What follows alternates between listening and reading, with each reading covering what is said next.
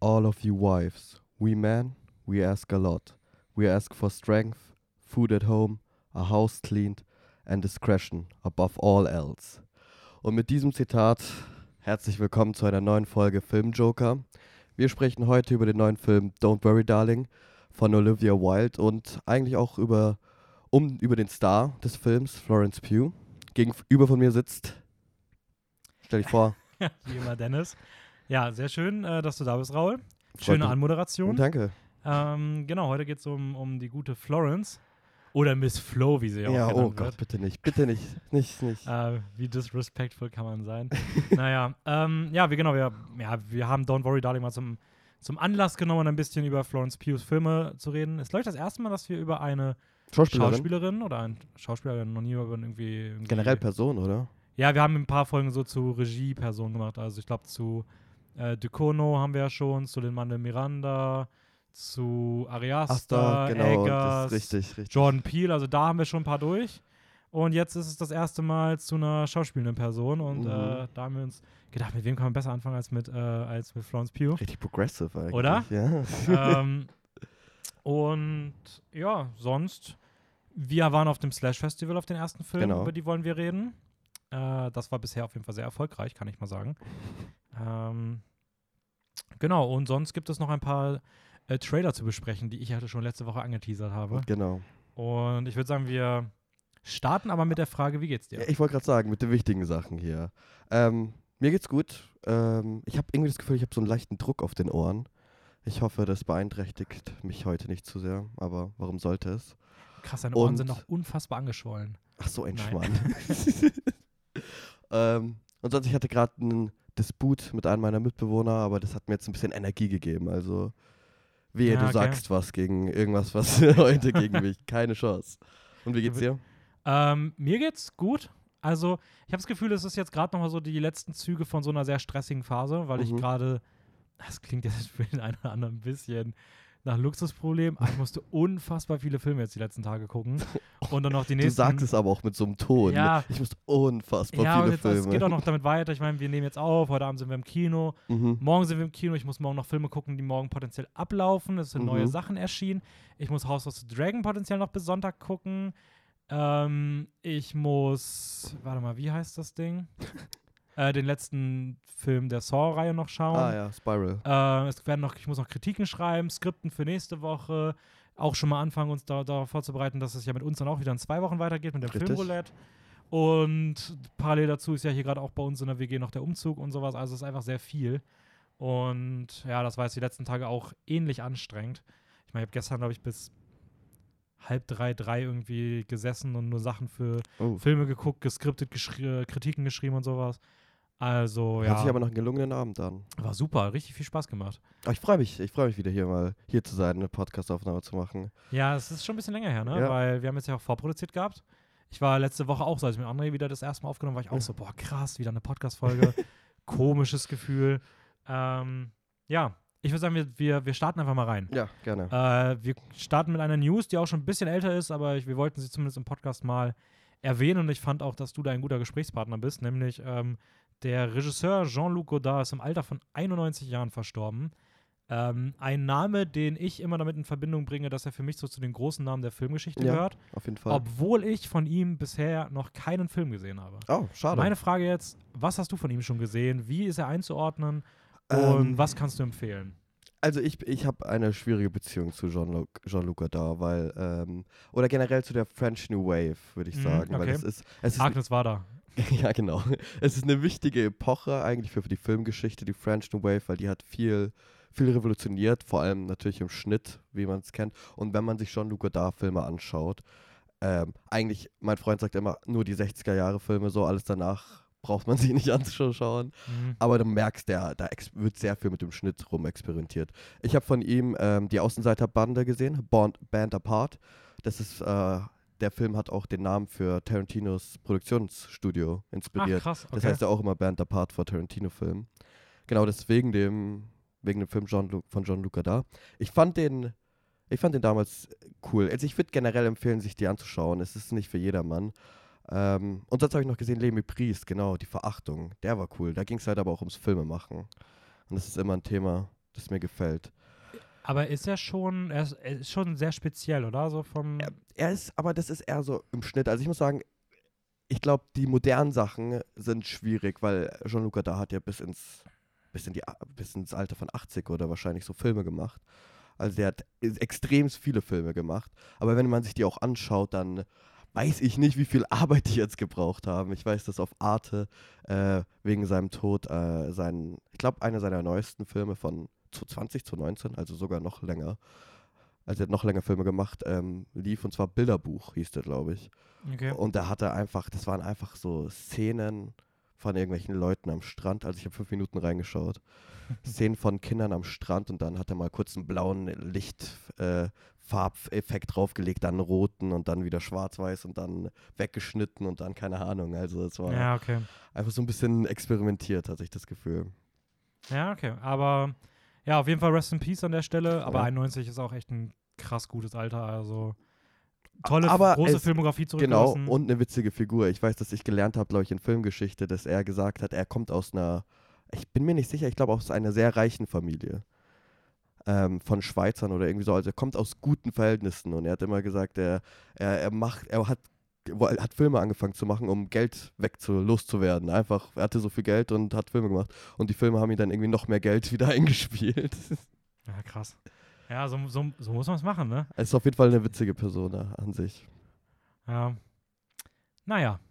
Ähm, Nein, also wie gesagt, äh, tolle Film Filmografie zurückgelassen. Also ich weiß, dass er bei vielen bei mir aus dem Studium einer der Lieblingsregisseure Ja, ist. Von daher, ähm, ja, das, so bin ich immer, immer wieder über den Namen gestolpert. Ich glaube, die drei Ähm, größten sind so Jean-Luc da, ähm, André Tarkovsky und Ingmar Bergmann. Ich glaube, das sind so die drei größten der Filmgeschichte. Wahrscheinlich. Zumindest halt, die in so Independent-Kreisen irgendwie Ja. oder ein bisschen Arthouse-Kreisen Ja. ziemlich beliebt sind. Äh, kommen wir zu Trailern. Mhm. Äh, müssen wir gar nicht so ganz lange reden, aber ich finde schon, es gab ein paar, über die man zumindest mal sprechen dürfte. Unbedingt. Ich möchte mit einem anfangen, der jetzt auch gerade ganz frisch im Kino gestartet ist, in einem Monat dann auf Netflix erscheint. Eine deutsche Produktion im Westen, nichts Neues. Oh, ja. Das Remake, beziehungsweise einfach eine Neuinterpretation. Ich meine, das Original ist aus dem 30, 1930 Aber wie, ich meine, das basiert doch auf dem Buch. Also von 1929. Ja, genau, aber wie, wie genau kann man sich das neu reimagine? Ja, wahrscheinlich einfach moderner aufbereitet. ja, okay. Aber es geht Also- immer noch um den Ersten Weltkrieg. Ja, ich habe das übrigens genannt, ähm, ein weiterer Beitrag zum äh, GWMU, dem German War Movies Universe. äh, ich, das ist schon krass, Deutsche haben schon ein Fable dafür. ja, auf jeden Fall. Also deutsche Produktionen sind wirklich gerne im Krieg unterwegs. Mhm. Aber nicht nur die Deutschen. Ich glaube, es gibt genug Filme über den Ersten und Zweiten. Ja, aber ich ich finde, meine, da ist auch immer Deutschland dabei. aber trotzdem, also. deutsche Produktionen sind schon hochprozentual da Ja. vertreten. Also ähm, muss aber sagen, ich fand der Trailer gut aus. Er sah richtig cool aus. Also schöne Inszenierung, Mhm. also stimmige Inszenierung, schön ist vielleicht das falsche Wort, aber sah gut, gut produziert aus. Ja, also ich fand auch, der Trailer sah cool aus, aber irgendwie, ich habe, wie gesagt, das Vertrauen verloren jetzt in mein Gefühl gegenüber Tr Trailern. Ja, ach, ich weiß nicht. Ah, da kommen wir noch, da kommen wir später nochmal Ja. drauf zurück. Da habe ich mir was rausgeschrieben. Aber kann ich immer verstehen, ich finde trotzdem, es sieht, es sieht für eine deutsche Produktion schon Und so viel Big Geld. Blockbuster-mäßig Ja, aus. schaut- Man erkennt das viele Geld. Netflix Richtig. fördert ja auch europäische Produktionen eigentlich immer Mhm. ganz gut. Ich meine, die haben ja auch in Spanien schon Haus des Geldes und so groß gemacht. Ähm, ich bin großer Aaron Schuch-Fan. Ich Mhm. bin großer Daniel Brühl-Fan. Stimmt, den Beide vertreten. Ja. Ähm, und es ist der Oscar-Beitrag 2023 aus Deutschland. Ja, bin ich gespannt. Ich muss auch sagen, Netflix dieses Jahr gefällt mir schon wieder. Ich meine, die haben, die bekommen jetzt immer mehr und mehr und mehr Hass, aber die haben schon coole Filme dieses Jahr produziert oder unterstützt. Keine Ahnung, ich weiß nicht. Ja, stimmt schon. Ich merke das auch immer wieder jetzt, wenn ich viele Trailer gucke, wo ich mir denke, cool, dann kommt am Ende immer, immer Netflix, Netflix, Netflix. Netflix. Ja, Aber man darf bei Netflix halt auch nicht vergessen, da ist für jeden guten Gefühl drei richtig beschissene. ja, dabei. ja, ja, aber also, das ist aber auch irgendwie wieder was, was, res was ich respektiere, weil dadurch, dass ich die Jahresrückblickfolge dieses Jahr mache, schaue ich auch immer, was so neue Filme kommen. Mhm. Und auf Netflix jede Woche drei neue Filme aus Spanien oder woher, was auch Ja. immer. Es sind immer neue Filme. Es sind dann auch wahrscheinlich billige Romcoms oder was weiß ich, die jetzt nicht, die ich jetzt nicht unbedingt anschaue für den Jahresrückblick, aber es, die ballern schon raus an Content. Ja, stimmt schon. Ich habe auch bei mir echt viel noch auf der Liste so an guten, also wirklich gut bewerteten Filmen, die sehr unbekannt sind, die Netflix-Produktionen sind. Oh, und wir haben noch dieses Jahr White Noise von Baumbach. Ja, stimmt, der soll auch noch kommen. Ja. Ja, bin echt mal gespannt, was da noch alles so eintrudelt.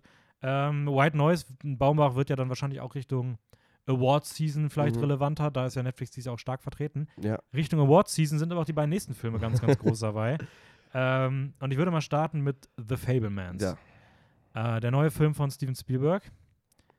Ähm, da würde ich mich mal, da, da sage ich mal gar nichts zu. Okay. Was würdest, wie, wie hast du den Trailer erlebt? Also ganz kurz, was würdest du sagen, worum es geht und dann, wie hat er dir so gefallen? Also, wenn ich das richtig verstanden habe, ist das so loosely auf das Leben von Spielberg Mhm. angelehnt und es geht um äh, ähm, ein Kind, das die Liebe für Film entdeckt und irgendeinen Dramakonflikt in der Familie auslöst. Mhm. Ich habe nicht ganz verstanden, also ich denke, das wird irgendwas, keine Ahnung, es gibt ja auch angedeutet im Trailer diesen, unsere Familie besteht aus Wissenschaftlern und Künstlern, irgendwie Mhm. sowas. Dass da vielleicht auch so einen Konflikt gibt. Ähm, mir hat gefallen, Paul Dano zu sehen in einer Rolle, wo man ihn nicht schlagen will. Also bis jetzt zumindest. Gleiches äh, kann man über Seth Rogen sagen. Oh ja, stimmt. Der auch in einer Oh, Rolle ja. mitspielt, wo ich das Gefühl habe, das ist mal irgendwie was Neues. Ja.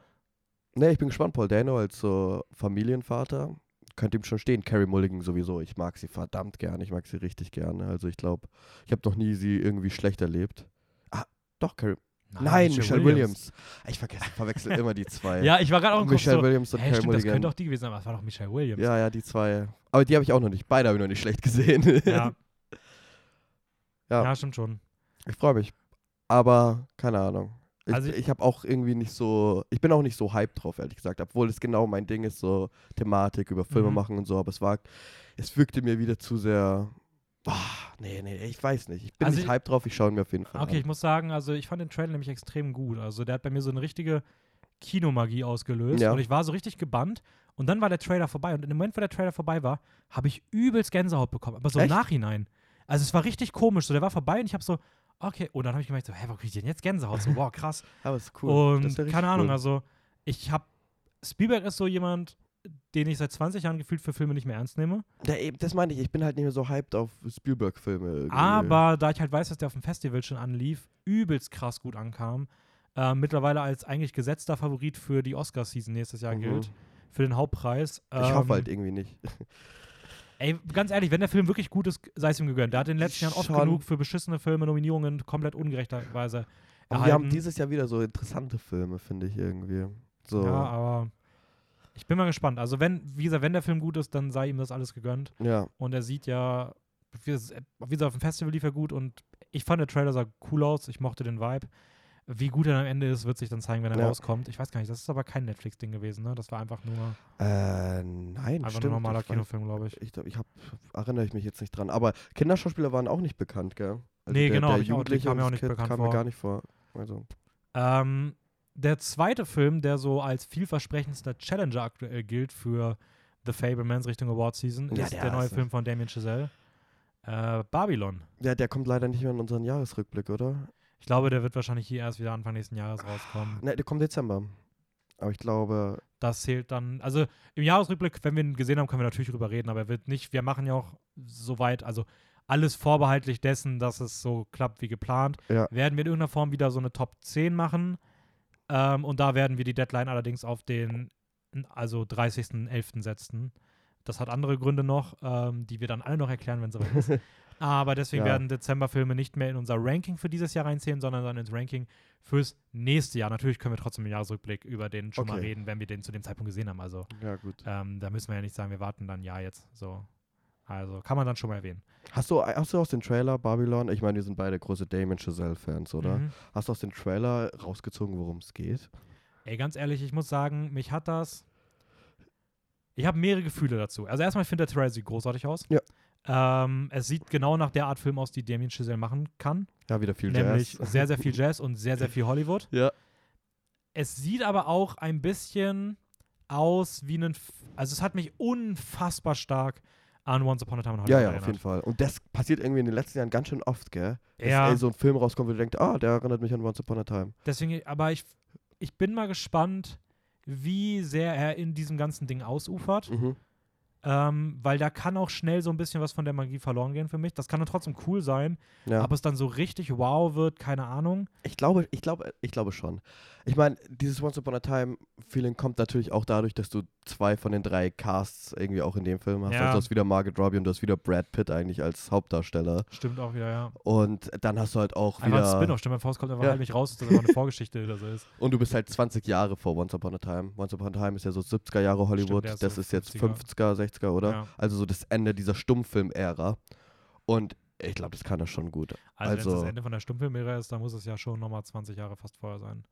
Das wäre so 30er, 40er. Ja, ich glaube, es, also es ist, glaube ich, irgendwie 30er bis 50er. Hätte ich jetzt Ja, okay. getippt, wahrscheinlich. 30er wahrscheinlich eher, ja. Also ich glaube, ich habe mal irgendwo gelesen, dass es auch Margaret Robbie eine Stummfilm-Star spielt, die jetzt Ah, diese okay. Wandlung macht zu dem Ding. Also Aber ich bin mir auch nicht sicher, aber Singing das hört sich Rain natürlich... 2.0. Oder Sunset Boulevard. Sunset, ja. ähm, aber ja, das hört sich schon cool an. Und ich weiß Ey, wie gesagt, ich war bisher, alle drei Damien Chazelle-Filme waren großartig. Also ich habe jetzt ganz, ganz hohe Erwartungen. Ja. Aber wie du schon gesagt hast, irgendwie, ich fange jetzt an, nach so Sachen und Trailern zu suchen, um mich schon in Vorsicht zu bringen. So. Ja. Ich wollte eigentlich auch den Trailer abbrechen, sobald irgendeine Schießerei losging, weil ich mir dachte, okay, jetzt wird vielleicht Ja. irgendwas verraten, was. Weil, Ganz ehrlich, aus den, erst, aus den ersten eineinhalb Minuten des Trailers habe ich nichts rausgezogen, worum es geht eigentlich. Und es mochte ich irgendwie. Ich wollte mich so aus, drauf einlassen. Ich wollte nicht irgendwie so den Hauptkonflikt oder irgendeine Prämisse schon so rauslesen. Aber, Ey, war ein, war ein gut geschnittener Trailer. Also Ja. äh, guter Rhythmus. aber ich muss auch ehrlich sagen, ich habe nicht einmal gelacht. Nee, ich auch nicht. Ja. Weiß auch nicht, ob das gut ist oder schlecht. Ja, ich, ich glaube schon, dass so ein paar Szenen auf jeden Fall auf Humor, also auf Aber es ist die Frage, ob die auf dem Trailer auch wirken können. So, ne? Also Ja, ich finde selten, stimmt. dass ich beim Trailer wirklich lache. Ja, okay, stimmt, ja. Ähm, kommen wir zu zwei kurzen Teasern, die eher Sachen angekündigt haben. Ja. Zum einen ähm, dein neues Favorite Horror-Franchise. Also, ähm, Triple X. Triple X. ja, Maxine. Maxi Mhm. Maxine, Maxine. Maxine. Kam jetzt schon der Teaser raus für den äh, dritten Part des X-Franchises. Und X lief bei uns ja Mitte des Jahres im Kino. Anfang des so Mai oder sowas. Ja. Das ist die. Mitte, komm. Ja, doch, stimmt. doch. Mai, Juni. Krass. Stimmt, Mai, Juni erst, ey. Ja, äh, und äh, ich glaube, als bei uns gerade noch äh, X so aus dem Kino rausgegangen ist, lief in Amerika schon Pearl. Das Sagst du X oder X? X, stimmt. X, X. Ja, gut, äh, X. Also X wäre ja die deutsche. Ja, Ah, ich fand das gerade, das klang irgendwie komisch. Dann habe ich gerade überlegt, so, was sag ich denn immer? Weil jetzt weiß du sagst schon X, glaube ich. Ja, ne? Ja. Jetzt, jetzt hast du mich rausgebracht. So. X, okay, X auf jeden Du Fall. warst gerade beim Übergang zu Pearl. Genau, äh, als X bei uns aus den F- Kinos eigentlich so langsam rausgedrudert ist, Mhm. kam Pearl schon äh, in den amerikanischen Kinos. Das war ähm, das Big Prequel eigentlich Mhm. für X. Und jetzt kam auch jetzt schon der Teaser, wo Pearl gerade aus den amerikanischen Kinos rausgeht, für den dritten Teil und zwar Maxine mit 3X. Und ich bin hyped. Also. Ja, ich muss freu auch sagen, schon. also nachdem ich, also ich habe mir eh gedacht, dass es gut wird, Mhm. nachdem ich dann schon gehört habe, dass Pearl besser noch sein mal soll. besser sein soll als X, den ich eh Ja. schon gut fand. Also ich, ich muss auch sagen, ich habe X habe ich ja richtig gefeiert. Das ist wirklich einer meiner Top-Filme dieses Jahr ich, fand auch. ihn beim, Und ich fand ihn beim dritten Mal mittlerweile, ich habe den dreimal dieses Jahr gesehen. ich fand ihn beim dritten Mal jetzt auch schon echt richtig geil. Also ich bin auch großer Fan. Aber ich, ich muss auch sagen, ich verstehe auch Kritik. Also ich sehe sehr viele Leute, die sagen, hey, sie verstehen nicht, was daran so cool sein soll. Sie fanden den schrecklich. Und ich verstehe es auch, weil es ist schon irgendwie ein besonderer Film und er ist jetzt auch, aber irgendwie auch nicht besonders. So, es ist Ja. auch irgendwo nur einfach nur ein Slasher, der halt mit Style inszeniert ist. So. Ein stylischer Slasher. Ja, genau, ein stylischer S- Ein, Slasher. ein, ein Slasher. Und dann habe ich halt gehört, dass viele, die auch gesagt haben, sie fanden X nicht so gut oder sie fanden sie queer, dass Pearl weit besser sein soll. Und da bin ich mal gespannt. Und es ist auch kein so Slasher, sondern mehr Charakterstudie sein soll. Okay. Und jetzt bin ich mal gespannt, was dann auf dem dritten. Ey, ich hoffe nur, dass der dritte, also ganz ehrlich, ich hoffe, dass der dritte das richtig auf dem gleichen Level zu Ende bringt genau, und auf und dem dass, das dann, Abschluss. und, dass das, und dass das dann war. ja, genau, ein Abschluss. Nicht, dass da so auf einmal so ein Ding wird, alle neun Monate kommt gefühlt Ja. der nächste Film. ja, ja. So, mach drei und lass es Mach dabei. drei in ein Jahr vor allem. Mach eine Ja. ganze Kack-Franchise im einen Jahr. Zeig mal Marvel, wie es geht. Das ist schon krass, so. ja. Ähm, ja, die zweite Ankündigung, ähm, Deadpool 3.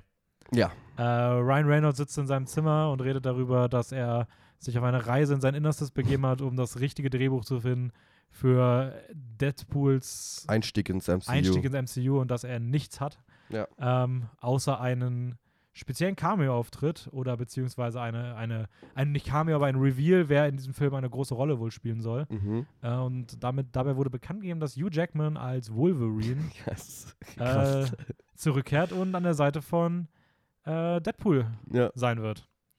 Wie, wie fandst du das? Ich finde, es passt perfekt. Also ich weiß, dass Ryan Reynolds und Hugh Jackman in echt ja befreundet sind und die wirken auch beide einfach wie sympathische Menschen so. Und äh, ich, äh, ist es nicht sogar, dass ab Deadpool 2 schon die ganze Zeit Wolverine so Ja, als Joke benutzt wird und angespielt wird? ja. Also ich glaube, das passt perfekt irgendwie. Ich, ich glaube, die haben auch eine best ri bestimmt richtig gute so Screen-Chemie, die beiden. Ne? Ey, Ich glaube auch, also ich, das kann tatsächlich schon cool werden. Also ich bin mal gespannt, wie sehr es wirklich mit dem MCU zu tun haben wird oder ob es schon so ein Und ob sehr es ab 16 eigenständiger... oder 18 ist.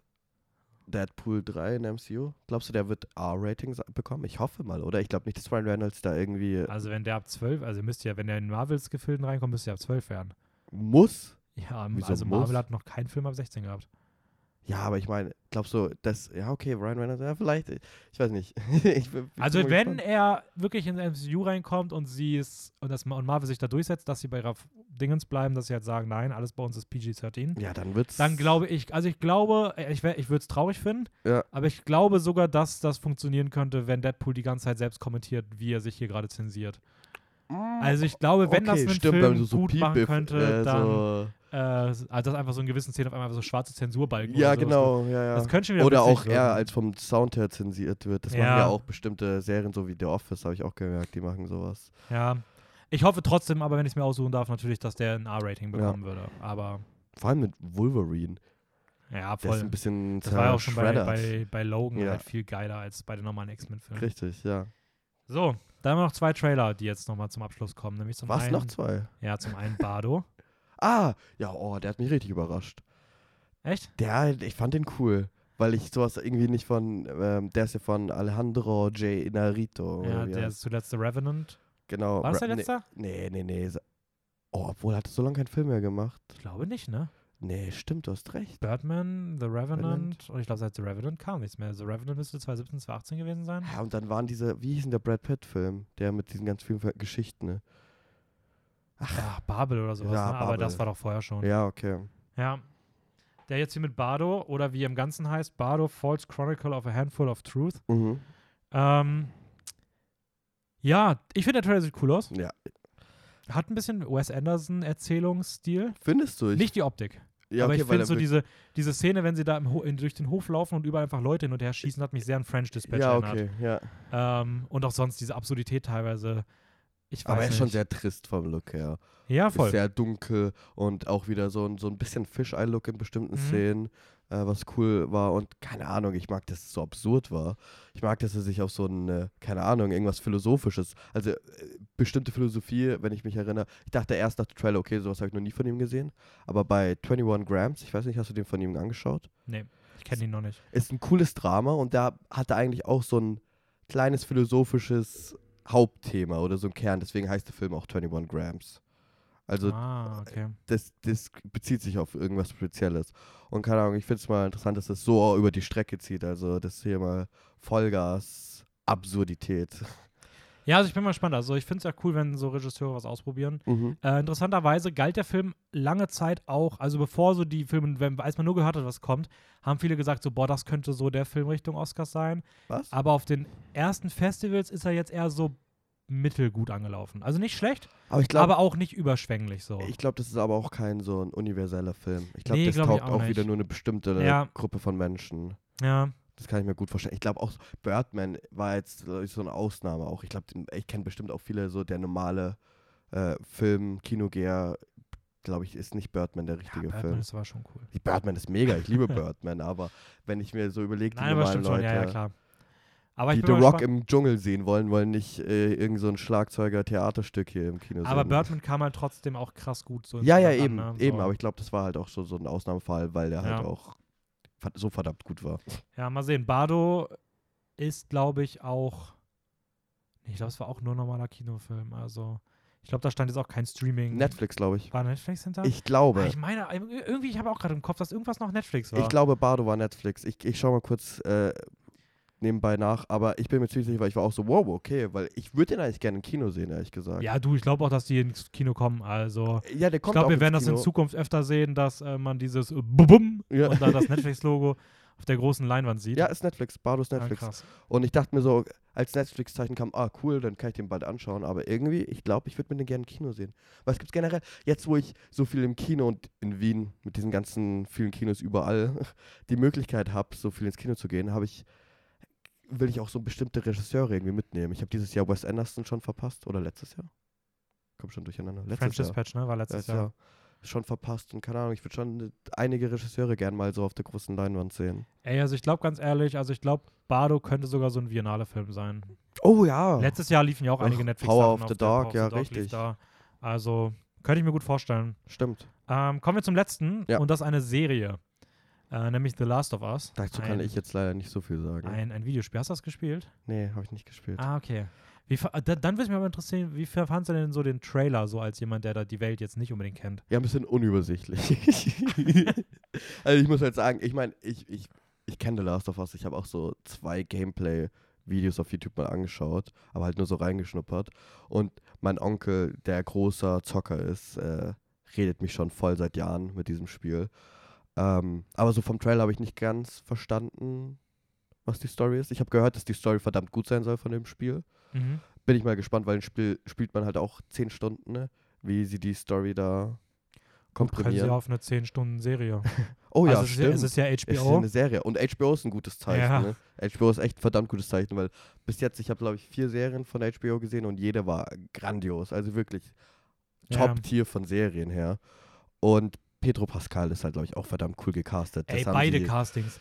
Also Pedro Pascal als, als äh, Joe, glaube ich, heißt er. Ich Oh glaube. Gott, das, ich blamier mich jetzt mal nicht. Als der Hauptdarsteller ähm, ist unfassbar gut. Der Typ ist Ja. eh so talentiert. Sympathisch auch einfach. Und ich finde aber noch Bella Ramsey fast noch besser. Das Mhm. ist die junge, das junge Mädel. Ähm, die kennt man als Lady Mormont aus Game of Thrones. ja. Da war die in einer Rolle, die eigentlich ganz klein gedacht war. Dann kam die ans Set und hat die Leute da so umgehauen, dass die einfach spontan ihre Rolle groß geschrieben haben. Ach, Die cool. ist auch direkt zum Publikumsliebling avanciert. Ähm, eine, in einem jungen Alter schon so eine krasse Performance abgeliefert. Und die jetzt hier so Hauptrolle neben Pedro Pascal zu sehen, die ja beide auch aus Game of Thrones sind. ja. Ähm, ich weiß nicht, finde ich einfach, ich finde es einfach cool. Es passt perfekt zu HBO. Ja. Das Zombie-Genre ist sehr, eigentlich sehr gesättigt, aber ich habe das Gefühl, dass gerade Last of Us mit diesem postapokalyptischen und das sind diese Sporen-Zombie. Sporenzombies? Ja, also, ich, also hat ja, es ist ja schon irgendwie so, dass es so um dieses Virus geht, diese Sporen, die diese Wesen so wandeln. Okay. Ähm, also ich weiß nicht, irgendwie verleiht es dem Ganzen ja, so eine erfrischende, coole Note. Ich fand den Vibe großartig. Diese Musik hat mich sehr an Mhm. sowas wie so dieses Western, Sons of Anarchy, Mhm. so ein bisschen Countryside runtergekommen, Post, aber es passt einfach alles. Also Ja. ich, ich fand die Atmosphäre toll. Ähm, der, der, der, der Klicker am Ende von den Visuals, ich habe extra mal Standbild gemacht, weil man den nur so für eine Viertelsekunde sieht. Das Design sieht krass gut aus. Also, Was ist der Klicker, der Zombie, oder? Ja, ja das das, sah echt crazy aus. Ich habe ist nur kurz so aufgetaucht auf meinem ja, Handy. Ich war so, wow. das, das Design sah richtig geil aus Mhm. und ich weiß nicht, also ich, es ist halt HBO. Solange mir da nicht das Gegenteil bewiesen wird, gehe ich mal von aus, dass das Ding absolut krass wird. Ja. Also, falls hier jemand irgendwie von Ubisoft oder sowas zuhört, so castet man Leute. Irgendwie Ja, und so Uncharted-mäßig, Ja. ich nur kurz. Und vielleicht, ähm, ah, Ubisoft, ne? ja. Ah, ich dachte gerade, ich habe gerade vergessen, ich dachte gerade, du wolltest darauf anspielen, dass Ubisoft ja auch von Last of Us ist. Aber nee, wer hat denn Last of Us gemacht? Ich weiß es nicht. Schade. Aber falls die Leute von Last of Us hören, die wir gerade nicht kennen, das ist immer schon ein gutes Zeichen, ähm, ihr könnt uns gerne auch nochmal die Spiele zuschicken. Dann kann man können wir da gerne nochmal reintesten und uns auch im Vorhinein ein bisschen vorbereiten. Ja, genau. Ähm, kommen wir zum, zum Wochenrecap. Oh ja, unbedingt. Wir mich. haben zwei Sachen gemeinsam gesehen. Damit Mhm. können wir mal anfangen auf dem Slash Festival. Ähm, welchen willst du vorstellen von beiden? Also wir gehen Ähm. chronologisch durch, aber wie wir sie geschaut haben, aber welchen würdest du dann präsentieren wollen von beiden? Äh, Salum. Okay, dann darfst du starten. Ich darf starten, ne? Ja. Also, wir haben Salum am Montag auf dem Slash angeschaut. Das ist ein senegalischer. Sagt man Sene Senegal? senegalesischer? Senegalesischer Film. Ich glaube senegalesischer. ähm, es geht Oder um, ein, ein subsaharischer Film. Was ist Subsahar? Oh, Ah, das hat der Typ die ganze Zeit äh, vorne auf der Bühne gesagt. subsaharisch? Ja, subsaharisch. Das habe ich extra vorhin mal Schönes nachgeguckt. Wort. Subsaharisch. ähm, und es geht um drei Mercenary, Mercenaries. Was sind das? Kopfgeldjäger? Schon, gell? Ja, so, ich hätte jetzt eher so Äh, soll, Söldner, soll, Söldner, Söldner, genau, Söldner. sowas. Es geht um drei Söldner, ähm, die einen mexikanischen äh, Drogenkartellboss aus Mhm. einem äh, Brennpunkt entfernen Ja. und ihn nach Dakar fliegen sollen. Und aus dem, auf dem Weg im Flugzeug dahin äh, geht ihnen der Tank leer und sie müssen in äh, Senegal, in äh, Saloum, Mhm. äh, Halt machen und Rast machen und landen da bei einem Dorf aus wenigen Mitbewohnern, die und der, der, der dieses Dorf gehört, der Chef sozusagen, der lädt Leute darauf ein, da Ja. zu wohnen, im Gegensatz da irgendwelche Pflichten hinterherzugehen. Und dann passieren merkwürdige Sachen. Nee, und vor allem sie tauchen halt auch so ein bisschen mit falscher Identität unter. Klar, Weil es sind auch so, wenn ich das richtig verstanden habe, sehr bekannte ja auch Söldner. so, so sagenumwobene. ja, ja, es Söldner, sind ne? sehr So- bekannte Söldner. Ja, aber nicht bekannt. So, es sind so, ich finde schon sagenumwoben, weil es sind so, wird das nicht auch gesagt, dass niemand weiß, ob es die wirklich gab? Ja, okay, ja, klar. Und die, wie werden sie genannt? Hyänen. Ja, die Irgendwie Hyänen, bla. die Bla-Hyänen. Habe ich leider nicht gemerkt. Ich wollte auch nochmal Ja. nachgucken, aber es stand jetzt auch nirgendwo. Ja. Ähm, Aber genau. stimmt, sagenumwoben trifft es Ja.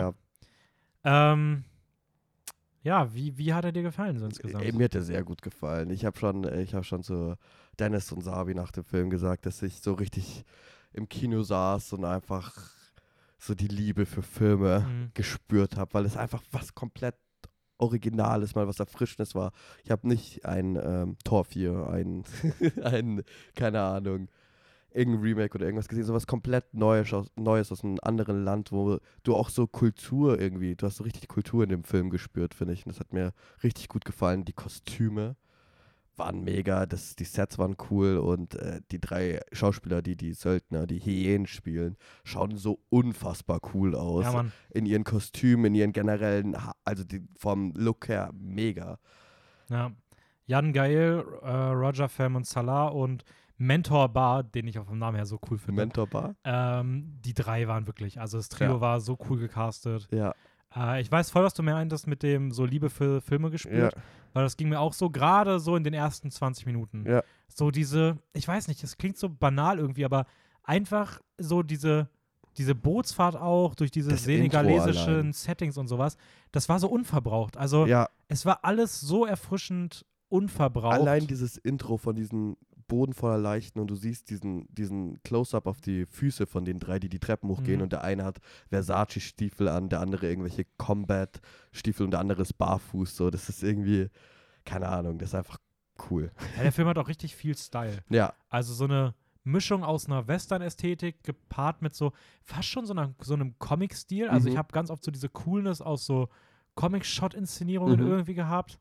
Ähm, und mit Witz. Also ich glaube, ja, du hast lustig. danach mit mir geredet, so ob's, dass du nicht ganz sicher warst, was absichtlich war und was nicht vielleicht. Aber ich glaube, die meisten so Humorsituationen waren schon beabsichtigt. ja. Also generell, wie sie auch inszeniert waren, wie die drei über diesen Stein hochschauen und so aus dem, ich glaube, das ist schon eine Comedy irgendwie. ja, voll. Also so zusätzlich halt auch neben dem Comedy-Ding ist er ja auch wohl noch politisch recht Ja.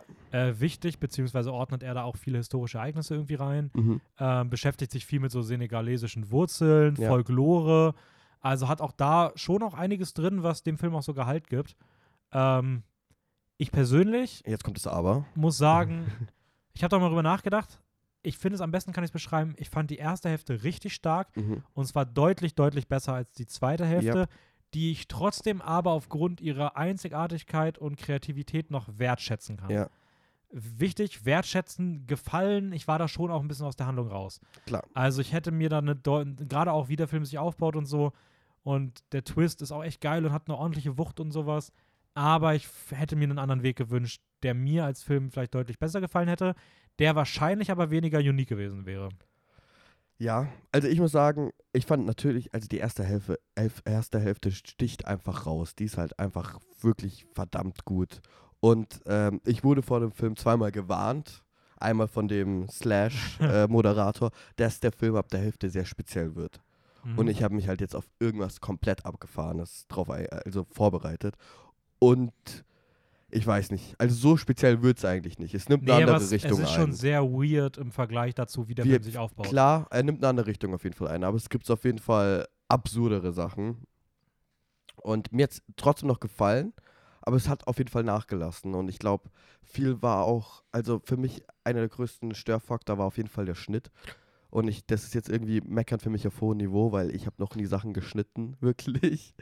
Ja. Aber ähm, ich fand, der Schnitt wirkte einfach ab und zu ein bisschen holprig. Es war Ja. so zu, zu schnell irgendwie. Auch teilweise hatte ich das Gefühl, es wird geschnitten, um da jetzt irgendwie so einen Platz für eine Werbung zu machen. Also es wird so, ein, Ja, so eine Aktion von einem Charakter unterbrochen, um zurückzuschneiden zu einer anderen zu einem anderen Charakter und das war so ein bisschen unpassend. Oh, das macht übrigens auch eine, eine sehr, sehr teure Serie, die ich aktuell gucke. Die macht das auch. Da rede ich dann auch in so vier Wochen reden wir Ja, darüber. Da werde ich okay. nochmal drauf zurückkommen. Ich Ähm, frage mich welche. Ja, ich weiß auch nicht. Einfach mal googeln, welche Serie vielleicht über eine Milliarde gekostet hat. ähm, ja, Saloon, echt ein kleiner Film. Ja. Sehr dankbar, dass ich, dass wir den, dass wir, das, also dass ich, aber ich denke mal, es gilt auch für dich, genau. dass wir den sehen durften auf dem, auf dem Slash Festival. Ähm, hat richtig viel Spaß gemacht. Ich hoffe, der kriegt irgendwie auch noch eine andere Auswertung, dass man da auch noch in den Genuss kommen kann. Oh, ich will noch eins sagen, die Musik. Die Musik war verdammt cool. Ja, Mann. Vor allem auch dieses Senege, ich sag's wieder falsch, senegalesisch. Sene- Senegalesisch. Senegalesische Musik. Oh, die war verdammt cool. Ja. Hat richtig Spaß gemacht. Ähm, ein Abend später folgte dann, und das, ich, das Ding ist, ich gehe heute Abend noch auf Slash, ich gehe morgen noch auf Slash, ich kann es trotzdem jetzt schon sagen, folgte das Slash-Highlight. Ja. ähm, Triangle of Sadness, der Gewinner der, der Goldenen Palme aus Cannes diesen Jahres von Ruben Östlund, der Dass auch schon schon zwei Gewinner macht, oder? Das macht sie schon zum zweifachen Ja, goldenen Palm. Square auch schon gewonnen, glaube ich, ne? Ja.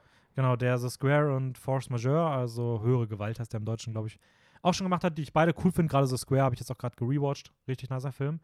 Ähm, und der Film erzählt von der Beziehung zwischen den Models Karl und Yaya, die auf einer Kreuzfahrt für die superreiche Elite ähm, dabei sind und ja, was anfangs noch ein bisschen so als Luxusurlaub beginnt, rutscht mehr und mehr in eine vollkommene Eskalation aus.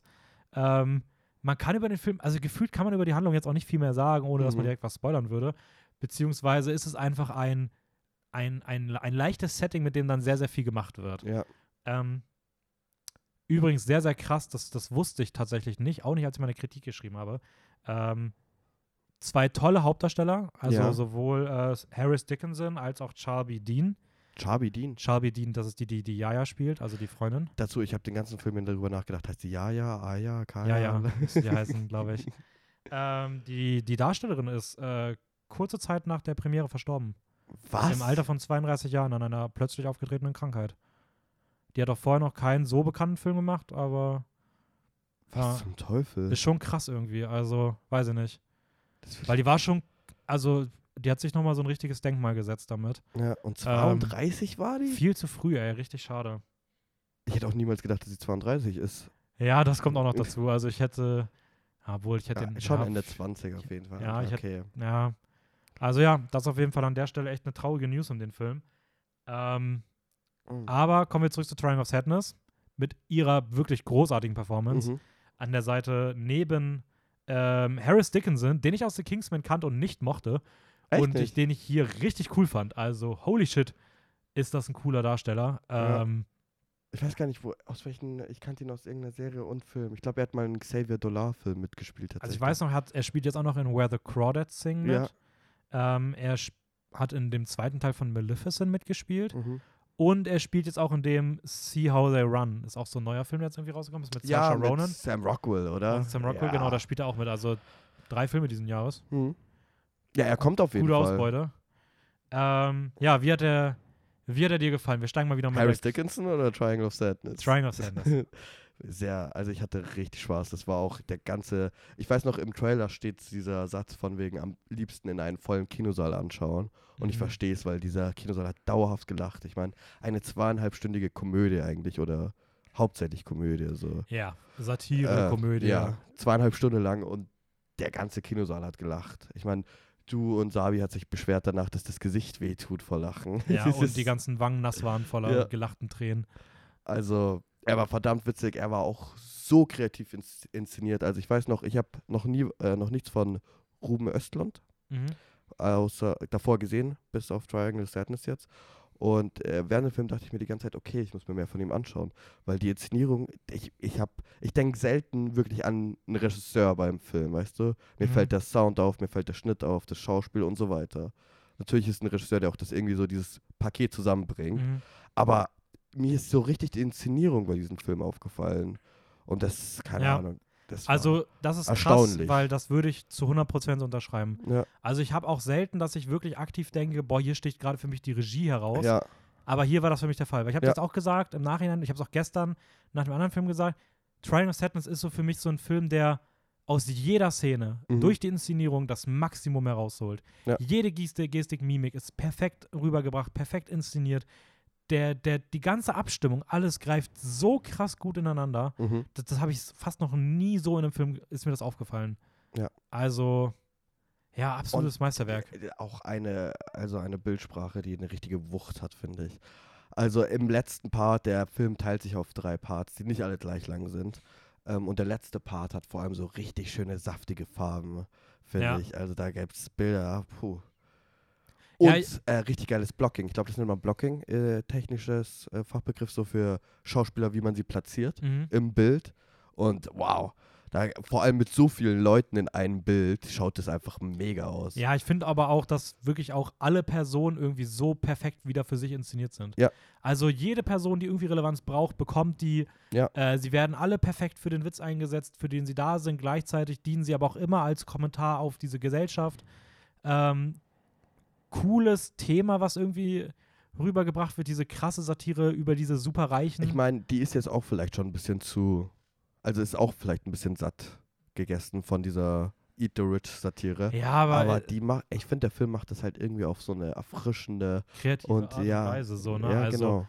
Ich habe jetzt auch nicht das Gefühl gehabt, dass da irgendwas bei war, was schon hunderte Male durchgekaut Mhm. wurde. Und wenn dann halt nicht auf die Art. Also, Genau, also es war immer anders, als man es erwartet hat. So. Genau. Ich habe keinen, das habe ich auch danach gesagt, ich habe keinen Witz vorhergesehen. So. Ich war immer so, ah, okay. Ich war, glaube ich, zweimal im Film so, okay, ich glaube, jetzt läuft es darauf hinaus. Und dann ist es überhaupt nicht darauf hinausgelaufen. also allein nur vom, vom Witzaufbau, vom Ja. Jokeaufbau. Ja, also, also großartiger, großartiger Ja. Film. Ähm, geile Chemie zwischen allen Figuren. Also Ja. egal, wer mit wem in- interagiert hat, es war immer großartig. Ja. Ähm, der, der, der erste Akt hat sich so authentisch und gleichzeitig überspitzt und unangenehm angefühlt. Mhm. Also diese, wie, wie lange er auch gewisse Dialoge gezogen Ja. hat, ähm, gewisse Witze immer wieder gekehrt sind, diese Situation so gehalten hat, dass es kaum auszuhalten war, weil du dachtest so, boah, ist das unangenehm Mhm. gerade. Und trotzdem hat es sich so echt angefühlt, es war so witzig. Ähm, es hat so stark direkt diese Figuren irgendwie dir vorgestellt mit so komplexen Wesenszügen. Ja. Dann kommt der zweite Akt, der komplett eskaliert und einfach das absolute Highlight des Films, Ja. drüber reden. Also Aber auch glaube, was für ein Gespür hat eigentlich für diese, für diese Art von Menschen, für diesen Charakter. Ja, Der also, das sind ja trotzdem noch alles komplett verschiedene. Er kehrt ja nicht alle reichen und schön über einen Haufen. Das sind Nee, ja voll. immer noch ganz verschiedene, einzelne, exzentrische teilweise Charakter. Und was für ein Gespür das für solche Leute sind, keine Ahnung. Krass. ja. Und dann kommt einfach so der dritte Akt, der auch nochmal eine Stunde gefühlt geht. Mhm. der irgendwie alles nochmal ein bisschen auf Haufen wirft, der auch das Tempo schon auch ordentlich rausnimmt, Ja. trotzdem kreativ bleibt, dass die Story abrundet. Mhm. Also wirklich eine perfekte Ergänzung für das, was du vorher gesehen hast. Und ich weiß nicht, also ich habe an diesem Film nichts auszusetzen. Ja. Ich weiß nicht, warum, also ich bin immer noch überlegen, ob ich den so auf fünf Sterne hochsetze. Das ist für mich so ganz knapp dahinter. Auch einfach nur aus so einer persönlichen Empfindung heraus. Ähm, aber der hat richtig, richtig Spaß gemacht. Also großartiger Film. Triangle of Sadness kommt Mitte Oktober in die Kinos. Ja. Ist ein absolutes Must-See. Also wenn ihr da Wirklich irgendwie die Chance habt, Highlight. dann schaut euch den unbedingt an. Ähm, ein großartiger, großartiger, großartiger Film. ja. Wir haben gar nicht bewertet, oder? Wollen wir bewerten? Na, das machen wir nicht. Das, Machen wir nicht. nein, das äh, kann man bei uns beiden bei Letterboxd nachlesen. Stimmt, Letterbox, Raul, OFWG und ähm, Dan Seven. genau. Ja, da könnt ihr, findet ihr bestimmt auch in, in alten Kritiken von uns auf äh, Instagram, da werdet ihr auch fündig werden, Ja. wo ihr da hin müsst. Aber ja, ich denke mal, man hört das ja gut raus, wie wir, Ja. wie wir das so einschätzen. Ähm, möchtest du noch was sa- sagen zu einem Film, den du gesehen hast, kurz? Ich kann kurz erwähnen, du hast, ihr habt sowieso schon eine Folge drüber gemacht, ja, oder? genau. Ich habe nämlich jetzt äh, nachgeholt, Tor 4 mir anzuschauen. Und ich muss tatsächlich sagen, ich war sehr, sehr erschrocken. Oder ich war komplett aus der Fassung, weil ich nicht dachte, dass ich ihn so schlecht finden werde. Die Mhm. ersten 50 Minuten, das sage ich jetzt erstmal, Mhm. weil ich habe ihn angefangen und habe ihn abgebrochen. Und ich bin ein großer Taika Waititi-Fan. Ich, ich liebe seinen Humor. Ich weiß, dass er schon speziellen Humor hat, auf den man sich irgendwie einlassen muss. Also es ist nicht so ein, so ein Lacher-Humor, das ist eher so ein Schmunzeln oder, weißt du, was ich meine? Ja, Muss man sich schon drauf einlassen, aber ich liebe so Filme wie Hunt for the Wilder People oder Boy oder, ähm, wie heißt denn sein, hier, Wer ist denn der große? Fällt mir gerade nicht ein. Jojo Rabbit? Ja, nee, aber Nein. den, den meine ich gar nicht. Welchen meinst du denn? Ich weiß nicht. Ah, Boy und Hunt for the Wilder People sind auf jeden Fall. Ah, What We Do in the Shadows. Genau. ah ja, der stimmt, ist, der. Der ist natürlich legendär. Das ist für mich auch vielleicht einer der witzigsten von ihm. So. Ja. Ähm, und Tor 3 ist für mich auch wahrscheinlich einer der besseren Marvel-Filme. Also ich mag den Film sehr gern. Ich finde es cool, dass sie, dass sie Tor zu einer, zu diesem Humor auch irgendwie genutzt haben. Ich bin kein Fan von Marvel-Humor, aber sie haben so, wenn man sich die ersten zwei Tor anschaut, Mhm. und das finde ich für mich wirklich einer der schlechtesten Marvel-Filme, so die ersten zwei Tor-Filme. Und die sind alle sehr düster und sehr ernst. Und ich kann verstehen, wenn das Leute nicht gefall, gefällt, dass die jetzt so eine Witzfigur aus ihm machen, aber ich finde, das machen sie auch nicht. Sie geben ihn und den Film einfach viel mehr Farbe. Also vor allem Taika Waititi. Im dritten ist es sehr viel grün und ganz viel mit Jeff Goldblum und so. Der hat da einfach ein bisschen mehr Energie. Und der vierte jetzt hat noch komplett viel mehr Farbe und ich weiß nicht. Dazu, wie gesagt, die ersten 50 Minuten habe ich zwei, dreimal abgebrochen, weil ich es wirklich furchtbar fand. Wirklich furchtbar, furchtbar. Ich konnte so, ich konnte nichts den Film abgewinnen. Es war für mich eigentlich nur eine, eine Witzparade, wo keiner gelandet ist, kein einziger, wo ich mehr irgendwie so mich unwohl gefühlt habe als irgendwas. Und ab einem gewissen Moment habe ich das Gefühl, oh, jetzt beginnt hier eine Story.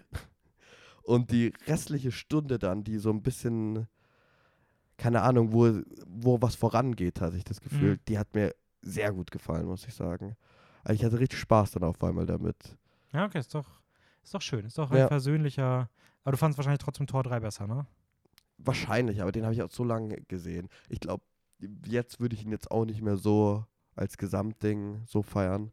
Ich glaube, Tor, Tor 4, die letzte Stunde, wenn man die ersten 50 Minuten wegstreicht, ist schon besser für mich. Weil, ich weiß nicht, ich hätte gewünscht, dass sie nicht die Haare, dass die Haare wieder abschneiden, weil ich den Look irgendwie Ja. cooler fand mit kurzen Haaren. Aber mei, meinetwegen. Ich finde es krass, was sie durchziehen in den Film. Ähm, zum Mhm. Thema Ende. War ich Ja. fand ich respektabel.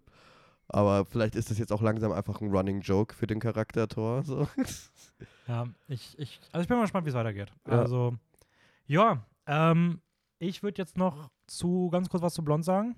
Mhm. Und Soll ich mir die Ohren zuhalten? Hauptthema. Ja, Blond, ähm, wahrscheinlich so der Skandalfilm des Jahres auf Netflix jetzt released. Der lag da auch schon länger irgendwie rum. Ähm, die wollten den immer wieder mit einer niedrigeren FSK durchbekommen, weil er sich schon abgedeutet hat, dass der eine FSK 18 bekommen wird. Und äh, es geht um die teils fiktive Lebensgeschichte von Marilyn Monroe. Ähm, ihrer Zeit als Superstar in der Filmwelt und den vielen Traumata, den sie, der, ja, die sie so durchlaufen hat. Und ähm, ja, Anna de Armas spielt die Hauptrolle, spielt das wirklich krass gut. Ich hatte teilweise Szenen, wo ich nachgucken musste oder wo ich mir nicht sicher war, hä, okay, das sind jetzt das gerade Aufnahmen oder ist das Echt ist, ist sie das so? Ähm, visuell ganz, ganz wild. Also 100 verschiedene Einstellungsgrößen gefühlt. Äh, Schwarz-Weiß, Farben, hier, da, krass inszeniert. Also sehr, sehr unique, sehr, sehr künstlerisch anspruchsvoll, würde ich behaupten, was die reine Inszenierung angeht. Ich versuche das alles ein bisschen vorsichtig zu formulieren. Ähm, sehr anti-Biopic, also wie gesagt, für ein Biopic wirklich sehr, ja, so sehr künstlerisch irgendwie Aber wie, wenn ich abgedreht. das jetzt auch richtig verstanden habe, ist, ist basiert ja auf einem Buch. Genau, es basiert auf einem Buch. Und das ähm, ist äh, reimagined von der Mhm. Lebensgeschichte von. Genau, also, also, es ist schon auch teils fiktiv. Ich finde, das ist auch wichtig für den Film zu Ja. wissen, dass das halt nicht alles ein reines Biopic ist, sondern dass es halt auch viele fiktionale Inhalte be beinhaltet. Ähm, was genau, wie und wo, keine Ahnung, dafür kenne ich mich auch zu wenig mit der echten Person aus. Ja. Es macht das Ganze aber noch schwerer zu bewerten, wie man dazu steht, wie der Film inszeniert ist und was er wirklich so zeigt, weil es gibt verschiedene Debatten, die gerade angestoßen werden rund um den Film, ähm, die ihn halt auch so als diesen Skandalfilm einordnen. Ähm, ja, auf die man sehr detailliert eingehen müsste, über die man wahrscheinlich eine Stunde reden könnte. Ich sag mal so, ich würde einfach mal eine allgemeine Triggerwarnung ausgeben an alle Leute, die irgendwie irgendwas Richtung sexuelle Übergriffe, ähm, viele andere Themen, die so in diese Richtung gehen. Wenn man damit irgendwie Kontakt hat, dann ist das wahrscheinlich nicht der richtige Film für eine Person. Ähm, er ist sehr, sehr hart. Also ich fand ihn thematisch wirklich hart. Ich war auch wirklich, dass ich richtig verstört, negat viele negative Emotionen, viel Wut und sowas. ja, Aber ich hatte das Gefühl, dass es halt vom Film intendiert war. So. klar. Und ich finde, es ist auch wichtig, dass es harte Filme gibt. ob das jetzt auf dem Rücken von einer echten Person ausgetragen werden muss und ob das hier auch wirklich auf dem Rücken von einer echten Person ausgetragen wird und wie damit halt auch reinspielt, wie Anna de Armas selbst zu der Rolle steht, weil Ja. die das halt auch verteidigt. Das ist ja auch so eine Debatte, die man vielleicht Wie? oft übersieht, ähm, weil es ja auch darum geht, dass die beispielsweise sehr viel nackt sein im Film. Ja. Was ich aber auch wieder. Und das ich weiß verteidigt sie, oder was? Oder? ja, also sie sagt, das ist halt ein künstlerischer Ausdruck und ähm, Ja, äh, keine Ahnung, also es, es spielt da einfach sehr vieles rein, wo man sich einen sehr eigenen, sehr komplexen Aber Punkt erarbeiten muss. Wo ist die Deb- Debatte? Sagen Leute, es ist zu viel. Ne? Ja, also man würde halt Marilyn Monroe ähm, ausbeuten, man würde wieder mit dieser männlich geilen Sicht drauf gucken. Hauptsache, man zeigt die die ganze Zeit beim Sex und Anna de Armas muss die ganze Zeit unnötig oberkörperfrei sein. Aber es ist halt irgendwie schon damit rein, dass es halt auch irgendwie um diese Sex-Ikone geht. Ja, es, es war ein Sexsymbol eigentlich. und das, es wird halt erste. genau das erste. re also wieder durchgelebt. Und dann sagen halt Leute, ob man nicht solche Figuren halt vielleicht ruhen lassen sollte, weil man halt auch weiß, dass für Marilyn Monroe selbst das halt auch immer eine Art von Trauma war und Mhm. ob man das halt, wenn man das immer wieder durchlebt, ob man das halt sozusagen auf ihrem Rücken. Es ist halt voll schwer zu bewahren, weil du Ja. wirst nicht um die Frage herumkommen, was darf Kunst, wie sollte Kunst sein, ähm, was darf Kunst nicht, wo sind die moralischen Grenzen. Und das sind halt Fragen, die einfach nicht leicht zu klären sind. So, Mhm. das muss man, muss jede Person für sich selber klären und ich finde auch, das ist eine Diskussion, die für mich abseits davon stattfindet, wie gut ich den Film finde. Ja. Ähm, er hatte mir krasse Emotionen ausgelöst, die durchgehend negativ waren, die ich aber glaube, die bevorzugt, also die gewünscht waren. Das ist was, was ich immer schätze so und Genau, ich das muss kann sagen, man ja immer einen Film anrechnen, dass er irgendwas ein in einem ja, einen und ich muss sagen, ich mochte ihn, ich mochte auch die Inszenierung, ich mochte die Musik. Äh, Schauspiel war großartig, er war zu lang. Er war auch, War zu lang, also hast du das Gefühl, das ja, er hat schon, er hätte schon so, er hätte schon so 20 Minuten kürzer sein können. Okay. Aber ich würde ihn trotzdem jetzt einfach mal niemandem empfehlen, einfach weil ich glaube, wenn man ihn guckt, gucken will, dann, dann weiß man das eh schon, da muss ich den nicht für empfehlen. Und es ist so ein krasses, ein krasser Drahtseilakt, den so viele Leute wirklich mit richtigem Hass verbinden, ähm, Ja. dass ich da schon mit Vorsicht rangehen würde. So. Ja. Das ist schade eigentlich. Aber das, keine Ahnung. Kommen ich finde es gut, dass es harte Filme gibt. Ja, aber es ist sehr schwierig. Es ist mir gestern sehr schwer gefallen, da eine richtige Worte in meiner Kritik zu finden. Ähm, ich kann das jetzt hier auch im Podcast nicht so perfekt ausdrücken, Mhm. weil, wie gesagt, ich glaube, man müsste sehr lange darüber reden und das, das will ich jetzt auch einfach nicht an der Stelle, weil, ja, du sollst ihn ja auch noch in Ruhe gucken, ohne dass du zu viel schon weißt. ähm, aber ja, Blond auf, auf Netflix, eine gewarnte Empfehlung oder weiß ich nicht. Ich kann es nicht einordnen, keine Ahnung. Äh, kommen wir zu unserem Hauptthema. Ja. Äh, Mrs. Flo, Oh, bitte. äh, Florence Pugh Pugh. Äh, und ich weiß nicht, wie wollen wir das machen? Also wir werden auf jeden Fall, wir werden jetzt nicht auf, wir wir haben jetzt auch nicht jeden Film ihrer Karriere gesehen. Nein, nein, nein, nein. Wir werden so ein bisschen das durchgehen, werden aber jetzt auch nicht zu jedem Film was sagen, sondern eher so zu ihrem Werdegang durch die Filme, ihrem Schauspiel ähm, und dann halt hauptsächlich über Don't Worry Darling reden. Ja, wie willst du machen? Willst du erst über den Film reden? Willst du über sie als Person reden? Ich weiß nicht, glaubst du es, also wir könnten mit Don't Worry Darling einsteigen oder wir gehen so einmal kurz ein bisschen Schnelldurchlauf ihren Weg bis Don't Worry Darling durch und enden dann mit Don't Worry Darling. Das können wir eigentlich machen, gern, ja. Ja, ne? Oder? Ich glaube, das ist schöner, ne? Ja. Okay, also Florence Pugh. Geboren 1996, ist so krass, die ist einfach jünger als ich. Das ist einfach immer verstörend, was andere Leute in dem Alter Ja. erreicht haben. Ähm, in England, wusste ich auch nicht, dachte, es wäre eine amerikanische Nee, nee, äh, Schauspielerin. Ja. Ähm, die ist mit drei Jahren nach Spanien gegangen wegen einer Krankheit, weil die Eltern dachten, dass sie in den wärmeren Gefilden halt, dass ihre Gesundheit gut tut und ist dann erst What? mit sechs Jahren wieder zurück nach Oxford gegangen, wo sie halt aufgewachsen ist. Keine Ahnung, fand ich irgendwie, habe ich vorhin auf Und hat es die Krankheit geheilt? Oder? äh, ja, ist wohl, ich weiß nicht mehr, was das war, aber irgendwas, was wohl eh so Kinder oft haben. Okay. Ähm, und anscheinend schon. Also okay, hey, Spanien. fand, ich, fand ich irgendwie, habe ich mir noch nicht aufgeschrieben, ist mir gerade wieder im Kopf gekommen, was ich ganz lustig fand. Ähm, und sie hat 2014 dann, also im Alter von 18 Jahren, ihre Karriere begonnen mit äh, ihrer Rolle in The Falling, den ich noch nicht gesehen habe. ja, ich auch nicht. Ähm, mein erster Film mit ihr, ich glaube, wir haben eh größtenteils die gleichen geguckt. Ich glaube, du hast noch einen mehr gesehen als ich, eine Serie. Ja, richtig. Ähm, die habe ich auch schon chronologisch eingeordnet. Also mein erster Film, den ich mit ihr gesehen habe, war dann aus 2016, Lady Macbeth, mhm. ähm, wo sie eine Figur spielt, die so ein bisschen, ja, im 19. Jahrhundert, sage ich mal, zwangsverheiratet wird. Mhm. Also dieses typische englische Adel und Ja. du musst halt den, du kriegst, wirst einem Mann zugeteilt und dann fertig. Und der, ihr Mann ist halt total verbittert und sie geht dann in diese, ja, ein bisschen Macbeth-Handlung rein, dass sie halt sich so die, die, die Power der Familie übernimmt, in der sie, indem sie halt so ein bisschen über, über, ein bisschen skrupellos über Leichen geht. Ja. Ähm, der Film ist cool, lebt auf jeden Fall von, exakt von ihr, also das Beste am Film ist alles, was mit ihr zu tun hat. Äh, tolles Schauspiel. Und ich finde, da merkt man schon, dass Florence Pugh genau diese eine Rolle richtig gut spielen kann. Das ist so diese, diese, ja, so leicht frecher Charme, Mhm. aufmüpfig so ein bisschen. Ähm, oft auch sowas, was man so ein bisschen als rebellisch sehen könnte. Ja. Ähm, und das ist sie in diesem Film und das, das funktionierte auch wirklich, ja, ziemlich, ziemlich cool. Also ich, ich mochte war trotzdem bisher, glaube ich, der, sch der schwächste Film, den ich mit ihr gesehen habe. Ah. Bis gestern. ähm, und hat für diesen Film den British Independent Film Award bekommen, was so ihr erster kleinerer nationaler Durchbruch war. Ähm, daraufhin kam dann zwei Jahre später Park Chan-wook auf sie zu Ei. und hat sie als Hauptdarstellerin für Ja. The Little Drummer Girl. Ja. Wenn, wenn, gecastet. wenn äh, Florence Pugh irgendwann mal einen Oscar bekommt und Leute gehen ihre Filmografie durch, Alter. Und man sieht, sie hat einfach eine Serie mit Park Michael Shen und äh, Alexander Skarsgård Ja. von Park Chan-wook. Also generell die Besetzung. Ich bin großer Michael Shen-Fan. Ich finde den Typen, immer wenn ich ihn sehe, freue ich mich. Ja, der ist, schon, der ist schon richtig herausragend gut. Cool. Der war auch wieder in Bull Bullet Train war großartig. Ja, ähm, ja. Shape of Water, ein geiler Ja. Antagonist. Also, Und Alexander Skarsgård macht auch immer Spaß. Der hat auch The Northman jetzt gehabt, der, Ja. wo er auch verdammt cool drin war. Und Little Drummer Girl ist, ähm, also Park Chan-wook, da noch kurz zu, ist eigentlich mein Lieblingsregisseur. So. Ich habe bis jetzt alles gesehen, was der gemacht hat. Ich freue mich jetzt auch dieses Jahr auf Decision to Leave. Südkoreanischer Regisseur. Und ähm, er hat für Little Drummer Girl einen Spionageroman verfilmt, und zwar von John Le Carre, glaube ich. Und das ist ein britischer Schriftsteller, der selber für den MI, MI5 und MI6 gearbeitet hat und danach Spionageromane geschrieben hat. mm, Was schon cool ist. Und deswegen, also Little Drummer Girl, ich habe das jetzt schon vor einem Jahr, die Serie angeschaut. Die war damals, glaube ich, für eine kurze Zeit frei auf Amazon Prime. Ist sie leider nicht mehr. Ähm, die Handlung da zusammenzufassen ist, glaube ich, unmöglich, weil es wieder komplett, also Spionage und Thriller und Krimi, alles so komplett verwoben ist. Aber es geht um Florence Pugh. Pugh. Sie heißt Charlie, glaube ich, in der, in der Serie. Und sie ist eine Schauspielerin.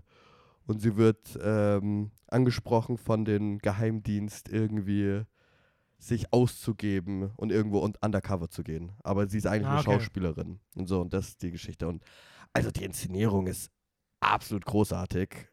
Und äh, Mike Shannon und Florence Pugh sind fantastisch. Wirklich. Und wieder bewahrheitet sich, Alexander Skarsgård rutscht bei sowas immer hinten runter. Ja, er war, war, er war gut, aber ich bin, äh, ich bin ein leidenschaftlicher Fan von den beiden. Also er war, er ist mir nie, nie negativ aufgefallen. Er Ja. war verdammt gut, aber Nein, die zwei nicht anderen. Aber ja, also sie, sie ist auch in dem Film, also in der Se ist eine Serie. Ne? Ja, so, ist eine so Serie, aber sechs Se- Folgen oder so. die geht nicht so lange. Ich hätte Ja. die auch gerne noch gesehen, aber die gibt es halt leider momentan wirklich nirgends. So nicht Ja. mal auszuleihen. Ähm, ja. Nee, sie ist großartig in der Serie, wirklich großartig. Ja, cool. Ähm, man würde jetzt denken, wenn du schon bei Park Chan-wook in der Serie angekommen bist, dann hast du deinen internationalen Durchbruch schon gehabt. Aber tatsächlich kam das noch nicht, sondern Ja. ihr internationaler Durchbruch kam dann im Jahr 2019. So, ich glaube, das war so das Florence Pugh-Jahr, da hat sie drei Filme rausgebracht, Was? nämlich äh, Fighting with My Family, Midsommar und äh, Little Women. Alle drei aus 2019 What? ähm, die ihr dann auch so den finalen internationalen Durchbruch gegeben haben. Ähm, der erste von denen, der released wurde, war Fighting with My Family, den Mhm. du nicht, du hast ihn mal irgendwie angefangen. Ich habe ne? hab im Fernseher mal so ein bisschen mitgeschaut. äh, von Steven Merchant, Mhm, Regie, der, eigentlich ja eher als Schauspieler bekannt ist, auch sowas nein. wie Jojo Rabbit. Stimmt nicht. Entschuldigung, dass ich hier einkrätschen muss, aber das habe ich nicht äh, gesehen. Steve Merchant ist ähm, mit Ricky Gervais die Co-Creator von The Office eigentlich. Ach krass. Also die haben zusammen das britische Originale The Office gemacht, worauf das amerikanische wieder und natürlich- Stromberg und alles Ja. basiert. Das ist natürlich wieder nicht bei Letterbox drin. Ja, und ähm, die, also die zwei, Ricky Gervais und Steve Merchant, haben früher sehr viel zusammen gemacht als Writer-Regie-Duo. Mhm. Also die haben Serien, ich glaube, die haben auch Extras zusammen gemacht, so ganz viele britische so Comedy-Serien und er so. ah, okay. Ja. Ähm, und dann ist er eher als Schauspieler reingekommen, so in Jojo Rabbit, richtig, ja. Genau, und jetzt hat er so sein, sein Spielfilmdebüt Mhm. oder so seinen ersten größeren Spielfilm mit Fighting with My Family gemacht, äh, wo es um die Wrestlerin Paige geht. Also es basiert auf einer wahren Geschichte, es ist ein Biopic, Ja. ähm, wo Florence Pugh dann halt auch eben jene Paige spielt, ähm, die zusammen mit ihrem Bruder Zack in einer Wrestling-Familie geboren wird und ja, Paige will halt in die, beide wollen in die WWE, also World Wrestling Entertainment, glaube ich. Ähm, aus Amerika. WWE. WWE, genau. Und ähm, Paige bekommt halt als einzelnes, also als einzige von den beiden Geschwistern die Chance dazu. Es geht dann halt um ja, den, den unterschiedlichen Umgang der Geschwister damit, Mhm. wenn man diese Chance bekommt und wenn man diese Lebenschance halt eben nicht bekommt. Wer spielt denn den Bruder nochmal? Ah, das weiß ich tatsächlich. äh, Aber auch jemand relativ bekanntes, gell? Ich kannte den tatsächlich nicht, deswegen? Okay. habe ich mir den Namen nicht rausgeschrieben. Ähm, interessanterweise ist Paige auch in der WWE selbst eine Art Revolutionsfigur gewesen, weil Frauenwrestling bis zu dem Zeitpunkt eher so ein Gimmick war, nach dem Motto Blondine muss schön aussehen, Kissen schlachten, kein ernstes Wrestling, nichts. Und äh, Paige war so der, der erste Stein, der das so ins Rollen gebracht hat, dass halt auch in der Women's Division ähm, es wirklich um technisches Wrestling, um Akrobatik, um sportliche Leistungen geht. Ja. Und ähm, auf dem Weg dahin ist sie halt sehr stark angeeckt, weil sie ja auch, sage ich mal, sehr mit diesem Normbild bricht. Sie ist ja nicht die mit den äh, blonden Haaren Ja. und so weiter, sondern ja fast schon so ein bisschen Emo-like Ja. gewesen. Ähm, und ich weiß nicht, ich finde einfach, Florence Pugh passt, stehen diese Rollen einfach perfekt. Und ich muss sogar sagen, bis zum heutigen Zeitpunkt, es ist definitiv nicht, nicht der beste Film so, weil er hat, es ist halt ein kleines, süßes, Mhm. Humor, Geheimperlen-Ding, so, den ich auch wirklich empfehlen würde. Ich mag ihn echt gerne, aber es ist trotzdem kein Meisterwerk. Dennoch würde ich fast behaupten, es ist mit einer meiner Lieblingsrollen von ihr. Ja? Weil ich irgendwie das Gefühl habe, so, dass sie extrem krass in der Rolle verschwindet.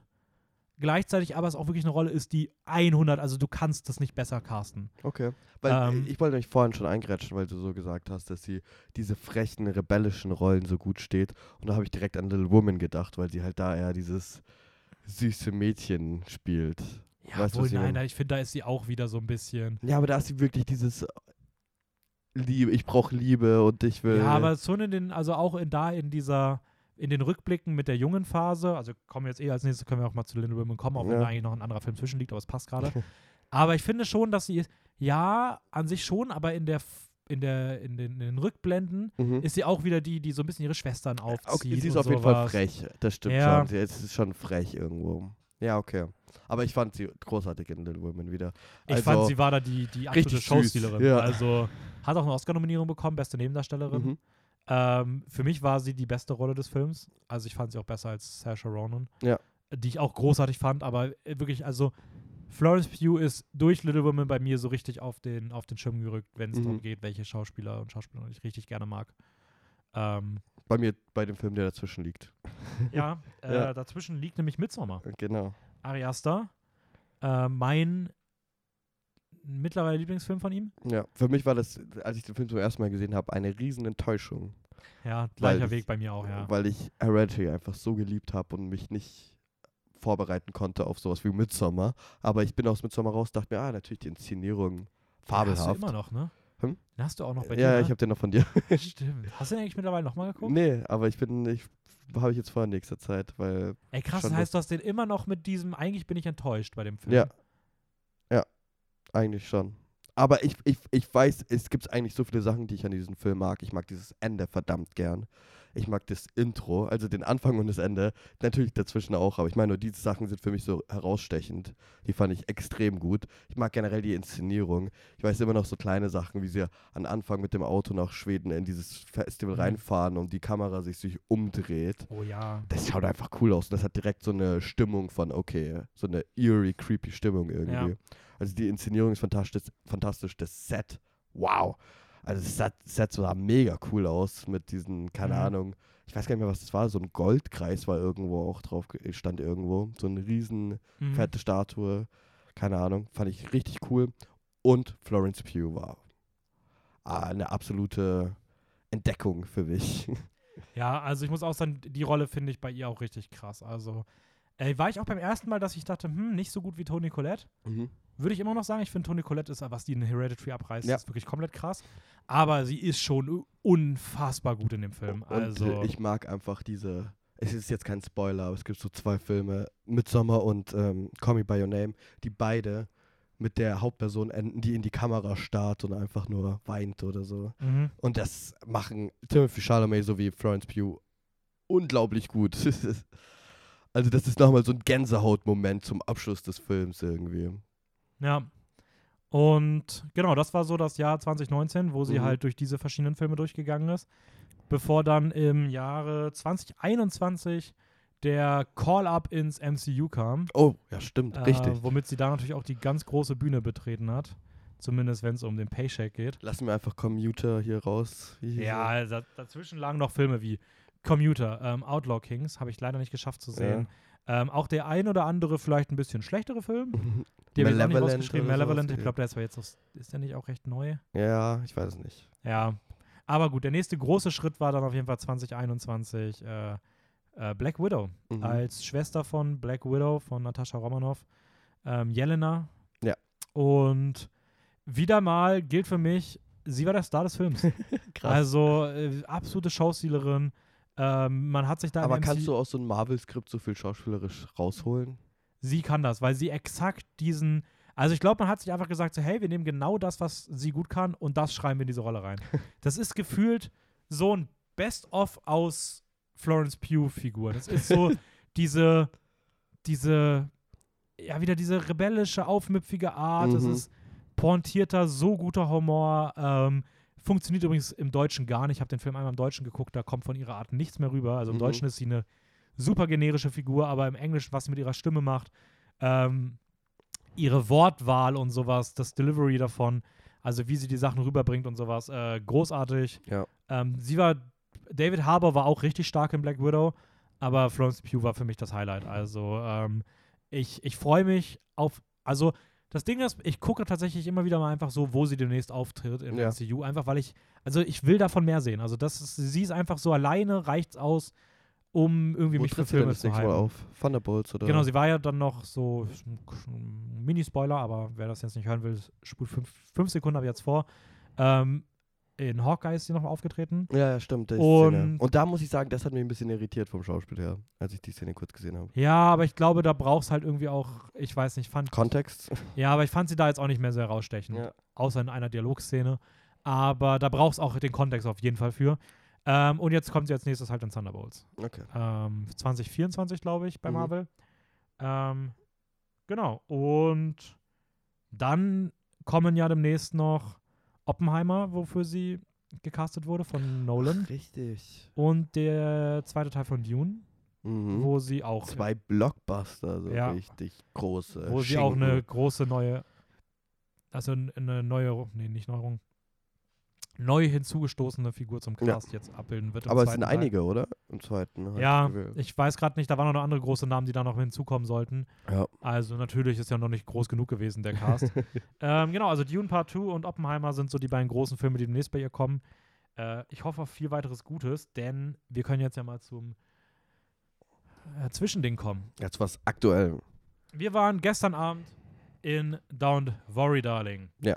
Olivia Wildes neuer Film, nachdem sie Booksmart gemacht hat, den ich großartig fand. Ich, fand den- ich habe den sogar Ähm. erst letztens nochmal angeschaut extra und das ist einfach so ein richtig spaßiger Film. Ich finde, das ist wieder so ein Film, den kann man sich einfach mal am Abend Mhm. irgendwie reinschmeißen und dann ist man unterhalten. Es ist die eine halbe- modernere, neuere Version von Superbad? Ähm, Superbad. Ja. ja. Schon. Aber ich Ähm, finde Superbad immer noch besser. Bitte? Ich glaube, ich finde Superbad immer noch besser, muss ich sagen. Nee, ich finde mittlerweile Booksmart besser. Verstehe ich. Aber ja. sind beide sehr ähnlich. Ich finde die auch ungefähr auf gleicher, auf gleicher Ebene. Also, ich finde beide sehr coole Filme. Ähm, ja, Willst du sagen, worum es geht? nee. Also, Don't Worry Darling, ähm, für mich auf jeden Fall kann ich schon mal sagen, war der Trailer des Jahres. Ja, wir haben uns beide, vor allem, ich glaube, wir haben in der gleichen Folge über die Trailer Triangle of Sadness und Don't Worry Darling geredet. Mhm. Und wir waren beide so begeistert von diesen zwei Trailern. Ja. Und einer hat abgeliefert und der andere überhaupt nicht. Ja, ähm, also man kann schon raushören, also ich, fand den Film, ich fand den Film ganz, ganz schlimm. Mhm. Also ganz, ganz schlimm. Ähm, da kommen wir gleich noch mal ein bisschen zu, aber du darfst gerne, also wenn es für dich okay ist, dann sag du einfach, worum es geht, weil ich Ähm, werde das sonst richtig hinrotzen. Ja, ich, ich, ich finde es ein bisschen schwierig. Also es geht um, ähm, wie heißen sie überhaupt? Alice. ah, nee, Jack und Alice, genau, gespielt von Harry Styles und Florence Pugh, die in den ungefähr ca. 50er Jahren irgendwo im, in der Wüste, wo ist denn Ja. das? Irgendwo im Ja, Valley, so ein keine Ahnung. Valley-Ding, keine Ahnung. Irgendwo in der Wüste in so einer, so einer idyllischen Kleinstadt wohnen, wo die Männer irgendwie geheimnisvolle, diskrete Arbeit durchführen, die keiner weiß aber genau, was sie da machen. Alles hat einen gewissen Rhythmus. Alle haben irgendwie, die Frauen sind zu Hause und putzen und äh, kochen und gehen einkaufen und kümmern sich um die Kinder, bis die Männer zurückkommen. Dann gibt es ein bisschen Sex und dann ähm, geht's von neuem los. Und äh, irgendwann merkt sie, Florence Pugh, Alice, irgendwas stimmt hier nicht. Der, der Anführer dieser Stadt, Frank, gespielt von Chris Pine, da stimmt irgendwas nicht. Alles ist ein bisschen unheimlich und falsch. Und das erzählt der Film natürlich auf unfassbar kreative Art und Weise.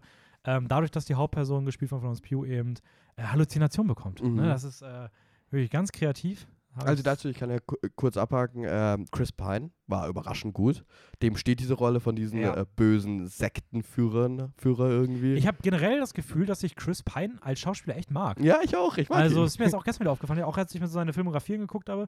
Ich fand ihn auch bei Star Trek richtig cool. Ja, ich, So- Die Filme, in denen er mitspielt, sind nicht unbedingt meins, aber ihn als Schauspieler mag ich irgendwie. Obwohl ich sagen muss, ähm, das möchte ich ja explizit trennen. Ich finde sein Schauspiel gut. Ja. Seine Figur ist eine Katastrophe. Ja. Also Motivation, Vorgehen, Welche das ergibt, gar kein, das Motivation? ergibt alles gar keinen Sinn. So, damit wird sich null auseinandergesetzt. Ja. Also ganz, ganz viel Randomness einfach. Ich habe schon, ich hab schon angeteased, dass ich mir hier irgendwas zu diesem Film ähm, durch. Also nicht das Drama, weil es gibt um diesen Film, um dieses Drama, gibt es sehr viel Drama, das viel interessanter ist als das Drama im Film selber. Ähm, aber ich habe mir, ich hab mir was gedacht, weil ich habe, Dennis und ich haben beide nach dem Film gesagt, dass da eigentlich potenziell, Potenz, Potenzial, Potenzial. Potenzial da war. Es war da, das hat man irgendwo gemerkt, aber es wurde halt so nichts damit gemacht. Und ich bin auf Letterbox mal diese ganzen Departments durchgegangen und habe mir mal angeschaut, was sie so gemacht haben. Und ich fand das, ich fand das wirklich interessant, weil da waren kompetente Leute dabei. Du hattest als Kameramann hattest du Matthew Libatique, Ja. der Aronofskis Filme gemacht hat und auch Iron Man 1 und 2 und A Star is Born. Also ein kompetenter Kameramann auf jeden Fall. ja, können wir mal ganz kurz zu kommen. Also, ich weiß nicht, ob es seine Idee war, aber es gibt auch Shots, wo wirklich während einem Gespräch mehrfach hin und her geschnitten wird Ja. und die Kamera sich die ganze Zeit links herumdreht. Ja. Und es sieht so scheiße aus, weil es überhaupt noch gar nicht zum Rhythmus der Szene passt. Wenn man das kann man so machen, wenn man irgendwie so erzählen will, dass gerade eine Person irgendwie eine Art Strudel gezogen wird, dass das halt irgendwie diesen. Aber hat es nicht. Ist einfach nur unkreativ, Aber kacke dazu, aussehend aneinandergereiht. Weil ich habe mir auch angeschaut, der Editor war nämlich Afonso Goncalves. Der hat nämlich so Filme für Jim Jarmus geschnitten, die eigentlich cool sind. Und Carol von Todd Haynes.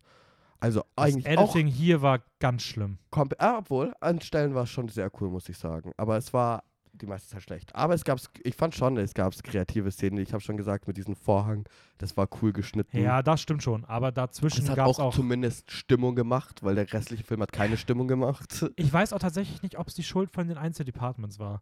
Weil es wirkt immer so, als ob die Zutaten, wie gesagt, da waren. Ja, ja. Aber deswegen sobald Sachen das zusammengekommen sind, so, sobald Schnitt mit Kameraarbeit und Musik zusammengelegt wurde, das, das hat gar nicht Ich will es gar nicht auf ein Department schieben, aber ich fand es nämlich interessant, weil Ja, nein, das ist mal interessant zu wissen, dass da so Leute Ähm, hinter stecken, die man auch gut kennt. So. Kostüm fand ich cool, muss ich sagen, für den Film. Ich fand, die Kostüme sahen schon cool aus, diese 50er Hausfrauen-Ding, ähm, Kleider und so. Ich fand es schon cool. Und da waren auch eine kompetente, kompetente Menschen wieder dahinter. Das waren die, die auch Once Upon a Time in Hollywood zum Beispiel gemacht haben oder Walk the Line. Also Leute, die sich zumindest auskennen. Sound. Aber ich finde, die sahen alle, Was? ich fand die, also ich finde, die Kostüme sahen auch gut aus, aber trotzdem in den anderen Filmen, es wirkte alles stimmiger. Hier wirkte es, alles Fair. wirkte immer so ein Prozent off irgendwie. Ja, ich weiß nicht. Ich glaube, mit dem Kostüm habe ich gar nichts auszusetzen. Es ist wahrscheinlich einfach, dass der Film an sich nicht gut war. Ja. Bei Sound haben wir jemanden, der auch für Goodfellas, Birdman, Schweigen der Lämmer zuständig war. Das ist interessant, finde Also, ich. Sound fand ich. Sound fand ich furchtbar. Ja, ich fand, ich fand, ich, hab, ich fand ihn sogar richtig. Also vor allem eher nicht den Sounddesign, sondern eher den Score. Wird wieder so eine, so ein. Es gab letztens schon so einen Film, wo, ah, bei, bei X, wo ich gesagt habe, dass ich diesen Score so cool finde, weil die so dieses Stöhnen von den Sexszenen benutzen, um einen scary, creepy Sound zu Mhm. erstellen. Und hier machen die das auch irgendwie, nur hat, kommt dieser to Sound nicht aus dem, der Handlung des Films, was schon mal ein bisschen kacke Ja. ist. Und er wird auch einfach viel zu übertrieben genutzt und ja, viel vor allem zu es, es on the nose dauerhaft hier rein. Also ich finde, hier wirkt es halt einfach nur, es ist, klang teilweise einfach wie der Get Out oder der Us-Score. Ja, und halt aber Also- zu, zu on the nose, also zu over the top einfach die ganze Zeit so rein. So John Peel und so, die haben ein Gefühl dafür, wann man das einsetzt. Ja. Und wie lang, dass man das nicht den Film durch lang durchzieht. Ja, und vor allem, also ich finde, am Anfang war auch noch mehr Varianz drin, aber ab irgendeinem Punkt, so nach der ersten Dreiviertelstunde des Films, war es einfach für den gesamten Rest nur noch lautes Dröhnen nach dem Motto, damit es bloß spannend wirkt. Ja. Und das ist einfach, ich weiß nicht, ist einfach zu wenig. So, So, also, ich habe ich hab, ich hab jetzt noch drei, drei Departments vor mir. Und zwar Mhm. einmal Composer. Den, für den Score haben wir John Powell. Powell. Der hat nämlich Ah, so Filme gemacht wie mhm. Shrek 1 und 2, Kung Fu Panda, Drachenzähmen leicht gemacht. Also, Ja, aber genau so, ich glaube, das ist schon mal so der erste Punkt. Genau das fühlt sich danach auch an. Ja. So, lass einfach irgendwelche hippen Songs reinwerfen, die, die, die, die, nach, die nach 50s schreien, Ja. so ohne Sinn und Verstand. Das funktioniert bei so einem selbstreferenziellen Werk wie Schreck übelst Mhm. gut, aber bei Don't Worry Darling funktioniert es überhaupt nicht. Richtig. Also, Schauspielerisch, Florence Pugh, fantastisch. mhm. Und dann habe ich mir mal die Autoren angeschaut. und bei den Autoren war ich echt so ein bisschen entsetzt, weil du hast, es sind drei. Du hast ein Paar und dann noch eine. okay. Du hast Shane von Dyke und Carrie von Dyke. Drei Autoren, aber meistens immer schon mal ein schlechtes, Schlechtes Zeichen. Zeichen. Und dann hast du noch Katie Silverman. Und Katie Silverman hat nicht viel gemacht, außer Booksmart davor. Mhm. Also nicht schlecht. Und dann habe ich mir mal dieses Paar angeschaut. Keine Ahnung, ob das Ehe, äh, ein Ehepaar ist oder ob das Geschwister sind, ich Aha. weiß es nicht. Aber Shane von Dyke, der erste Writer, der genannt wird, ist der Autor und Regisseur von den großen Filmen Titanic 2. Oh Gott. ja. Was? Okay, ich habe gerade Angst gehabt, dass. Ich war mir gerade nicht sicher, ob, ob jetzt richtig krass gute Filme oder Nein. richtiger Trash kommt. Titanic 2? Ja, Was zum Teufel? ja das ist äh, die Geschichte aus der Sicht des Eisbergs. Ja, also generell, die haben, also ich habe hab mir diese Filmografie durchgegangen, das waren nur wirklich so, so Trash-Filme, wirklich. Also Titanic 2 gilt als Trash-Film, diese Birdemic-Filme, dieses, da auch so ein Chernobyl Diaries, also ganz so richtige Trash-Sachen. Ah, krass, ich muss tatsächlich sagen, ich hätte, wenn du mich mit Vorhinein gefragt hättest, hätte ich gesagt, Olivia Wilde hat das selber geschrieben. Ich das auch, aber ich habe gesehen, dass es danach nur directed war und Olivia Wilde ist auch gerne eine Regisseurin, die dreimal im Film ihren Namen zeigt. Ab Ah. ohne Schauspiel. Also directed by, directed by und dann ah, Olivia Wilde Film. sowas liebe ich immer. ähm, aber nee, deswegen, das hat, hat mich so ein bisschen stutzig gemacht. Dann habe ich mir die Drehbuchautoren angeschaut und dachte mir, warum? Und da ist mir auch aufgefallen, da merkt man halt, weil, also meine größten Probleme sind storytechnisch. Sind für mich die großliegendsten Probleme, weil es gibt zu keiner Szene ein Build-up. Es Mhm. ist einfach kein Aufbau. Und ich habe mich schon den ganzen Film gefragt, wir hatten beides Gefühl, dass wir während dem Film an andere Sachen gedacht haben. So, ich fand, da waren schöne Bilder, da war schöne Schauspieler, aber ich war überhaupt nicht geistig irgendwie da drin. Ich fand es überhaupt nicht spannend oder interessant, was gerade passiert. Und es es war liegt, todeslangweilig. ja, es liegt, weil keine Spannung aufgebaut wird. Es gibt Ja. gar keinen Aufbau, es passieren einfach Sachen. So, diese Ja. krassen Szenen aus dem Trailer, die passieren einfach so. Aus Ja. dem Nichts. Nee, also ich muss auch sagen, also, das, also die größte Schwäche ist auf jeden Fall das Drehbuch, weil wie du schon Genau. gesagt hast, es gibt zu keiner Szene ein Build-up, die ersten die Stunde ist unfassbar langweilig. Mhm. Ähm, Figurenentwicklung, no, findet null statt. Richtig, ist, ist und, der, und wenn Wandel stattfindet, wenn auch nur Ja. bei, bei ihr, dann macht das so überhaupt keinen Sinn, weil du, du checkst nicht mal, warum sie es gerade wandelt. So, sie aus dem Nichts, sie halluziniert auf einmal, du weißt nicht warum, wieso, und dann, äh, keine Ja. Ahnung, wandelt sie sich. der, der, der Twist ist super unkreativ, hunderte Mal gesehen. Richtig Äh, nervig wie sogar. die Backstory eingebaut ist, ist super langweilig, super lazy, richtig beschissen gelöst. Mhm. Ähm, gewisse Sachen im Finale rund um eine Autoverfolgungsjagd sind wirklich Ja, lachhaft peinlich Ja. aufgelöst. Also wirklich, ich, ich habe selten, dass ich bei Szenen, ich, weil ich das äh, versuche eigentlich immer zu unterdrücken, weil ich will nicht derjenige sein, der einfach so aus Schlechtigkeit bei dem Film lacht Ja. und es dann anderen kaputt macht. Aber ich musste wirklich einmal leise, es war trotzdem nur leise, aber ich musste einmal kurz auflachen, weil es so schlecht war, wie da so, so eine Szene aufgelöst war, wo ich wirklich dachte, das ist nicht, also es kann doch nicht euer Ernst sein. Mhm. Äh, die Dialoge, alter Wow. Schwede. Also, also ich muss gestehen, ich glaube, es gibt fast keinen Dialog, der gut sind. Da sind ein paar Dialoge, die klingen krass, weil die auch gut vorgetragen sind. Aber wenn du die auseinander denkst, dann denkst du dir so, ey, was redest du denn da? Das ich muss auch gar oft sagen, Sinn. ich habe während dem Dialog teilweise auch bei so kritischen, kritischen Szenen, also bei heißen Konfliktszenen, Mhm. nur daran gedacht, wie ich dieses Drehbuch vor mir auf Blatt habe und schriftlich diese Wörter dran Ja. sehe und denke mir so, hä? Wie, Also, wie lasse ich das es gibt einen durchgehen? emotionalen Höhepunkt zwischen ihrer Figur und der von Harry Styles. Und da ist wirklich, also ungelogen, da ist der, der Dialog wirklich, we have to leave. Okay, okay, okay, okay, okay, okay. I love you, I love you, I love you, I love you. Okay. We have to leave now. I love you, I love you, I love you. Okay, okay, okay. Ja. Und das zieht sich über zwei Minuten. Ja. Das ist so, es gab mal, ich weiß, ich habe ganz überlegt, woher das kam. Ich glaube, es ist aus Singing in the Rain. Mhm. Wenn sie das erste Mal keinen Stummfilm mehr machen, sondern einen richtigen und dann sollen sie am, am, am Set Dialoge freestylen. Und dann sind die wirklich und stehen da auch so, I love you, I love you, I love you. Weil sie halt nach dem Motto soll erzählt werden, dass die halt nicht vor der Ja. Kamera reden können. Ja. Und das erstmal wieder lernen müssen und dann wird sich auch alle, das ganze Kino lacht sie aus. Und gefühlt ist genau das ist der Dialog, der hier passiert. Ja. Als ob Leute noch nie ein Gespräch geführt haben. Also sowas Peinliches. Und das geht halt, wie du schon, es geht tatsächlich irgendwie schon alles aufs Drehbuch zurück. So. Ja. Aber dann auch genau das gleiche. Warum, wer, wer segnet sowas ab? ja, also- Das, das. Und Richtig. trotzdem, ich muss auch sagen, die Inszenierung passt auch nicht, weil es einfach auch inszenatorisch, die Sachen greifen nicht ineinander. ich glaube, hätte die Story ein bisschen Aufbau oder hätte die, das Drehbuch Sinn irgendwo und äh, würde funktionieren, dann könnte man sich auf eine Stimmung fokussieren oder irgendwie einigen, Ja. die diesen Film passt. Und dadurch, dass du hier so ein durcheinander komplettes Mess hast, glaube ich, hat dieser Film auch deswegen keine Stimmung automatisch. Weißt Ja, aber trotzdem gibt es ja auch so Entscheidungen wie, dass zum Beispiel irgendwie anscheinend so eine Summen relevant wäre. Und dann wird diese Summe beim ersten Mal gar nicht gehört, sondern Mhm. währenddessen läuft so ein richtig weirder 50-Song im Mhm. Hintergrund. Beim zweiten Mal läuft wieder der nächste 50-Song im Hintergrund. Mhm. Und 50 währenddessen und während genau, das wäre gut gewesen. Und währenddessen summt sie, sodass das Summen und die andere Musik übereinander legen. Beide haben aber eine ganz andere Stimmung. Also das sind ja schon reine Regieentscheidungen. Ja, ja. Und auch das passt nicht. Ja. Übrigens kommt noch hinzu, dass im Drehbuch man sich auch überhaupt nicht damit beschäftigt, was es mit dieser Society auf sich hat, wie das Ja. zusammenhängt, wie das funktioniert, Das was das für auch- Logiken bedeutet. Das ist mein größtes Problem. Was wird hier erzählt? Worauf Ja, sie hinaus? Weil aus dem Trailer ist es ja eindeutig ein dieser Kommentar auf diese typischen Stereotypen, also Stereobilder von Rollenbildern von Mann und Frau. Die Frau ist zu Hause und kocht Ja. und äh, kümmert sich um das Haus und der Mann arbeitet. Aber mehr ist auch nicht. Nein, das, das ist ist genau, genau das, was der Film erzählt. Ja, das sind diese Punkt. zwei Beobachtungen und dann passiert da nichts, wird nichts dran gearbeitet. Es wird ein wirklich lächerlich dämlicher Twist, den man schon tausendmal gesehen hat, wie du gesagt hast, Mhm. benutzt. Der, also, was wird hier erzählt? Nein, es wird, es wird nicht erzählt. Es wird auch einfach, am Ende wird dir das so hingeklatscht, so. Du, du hast das Gefühl, irgendwie so, hä, ich hätte da gerne irgendwie irgendwas mit diesem Setting Ja. gesehen. Damit wird nichts gemacht, weil sich einfach niemand hier für dieses, für diesen, also es wirkt, so, als ob sich hier niemand Mühe gegeben hat. Ja. Also das wirkt auch so krass berechnend, wenn dann diese ganzen coolen Szenen aus dem Trailer. Also wirklich, da waren ja, da sind ja geile Szenen bei. Ich meine, der Trailer war nicht umsonst, dass ich dachte, boah, sieht das geil aus. Ja. Ich will das sehen. Und dass diese ganzen Szenen aus dem Trailer alle Szenen sind, die sie halluziniert, die mit der Haupthandlung nichts zu tun haben, weil sie nur Ja. ihrem Kopf stattfinden, für eine Figurenentwicklung relevant sein sollten, die nicht passiert, weswegen du theoretisch auch diese Figurenentwicklung des psychischen Verfalls, das kannst du Ja. auch aus einer beobachtenden Perspektive erzählen, ohne dass du diese Szenen visualisierst.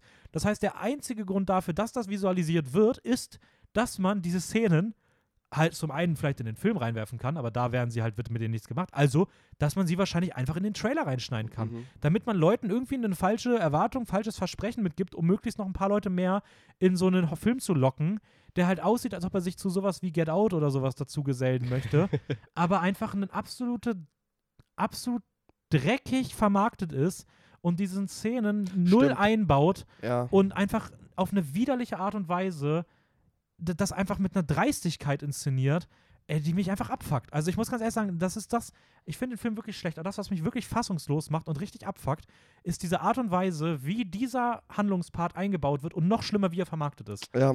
Weil das, das, das ist einfach eklig. Und wenn man dann auch noch diesen ganzen Skandal mitbekommt, der darum jetzt um ja, den Film im es gut, dass wir Hintergrund bis jetzt eigentlich gar nicht drauf eingegangen ja, sind. der da halt noch im Hintergrund zu war, wo man jetzt auch auf verschiedene Sachen eingehen kann, aber Ja. wo man zumindest auch weiß, dass gerade so diese medial sehr aufmerksame Liebelei rund um Harry Styles und Olivia Wilde, Mhm. irgendwie, wie das positioniert war und wie das so Weißt du, Bass für den Film generieren ja. sollte, das ist einfach eklig. Also, aber ich frage mich ganz ehrlich, weil ich habe oft solche Sachen gehört, dass äh, sich Florence Pugh auch unwohl gefühlt hat anscheinend, wie, wie äh, Olivia Wilde auf diese Sexszenen besessen genau, da hat. gab es ein und Interview, da spezifisch- gab's ein, Und da frage ich mich, welche, also welche Sexszenen? Also es gab eine Interview, es gab wohl ein Interview, da hat Olivia Wilde ähm, eigentlich über den Film gefühlt nur gesagt, so, ja, man sieht viel zu selten Oral, also also Oralsex bei einer Ah. Frau und dass sie das jetzt im Film gemacht hätten und ähm, dass es wichtig ist, auch so dieses weibliche Verlangen zu zeigen und dass es da auch gut ist, wie Florence Pugh das spielt und sowas. Wow. Und darauf hat, hat Florence Pugh halt gesagt, ja, schon,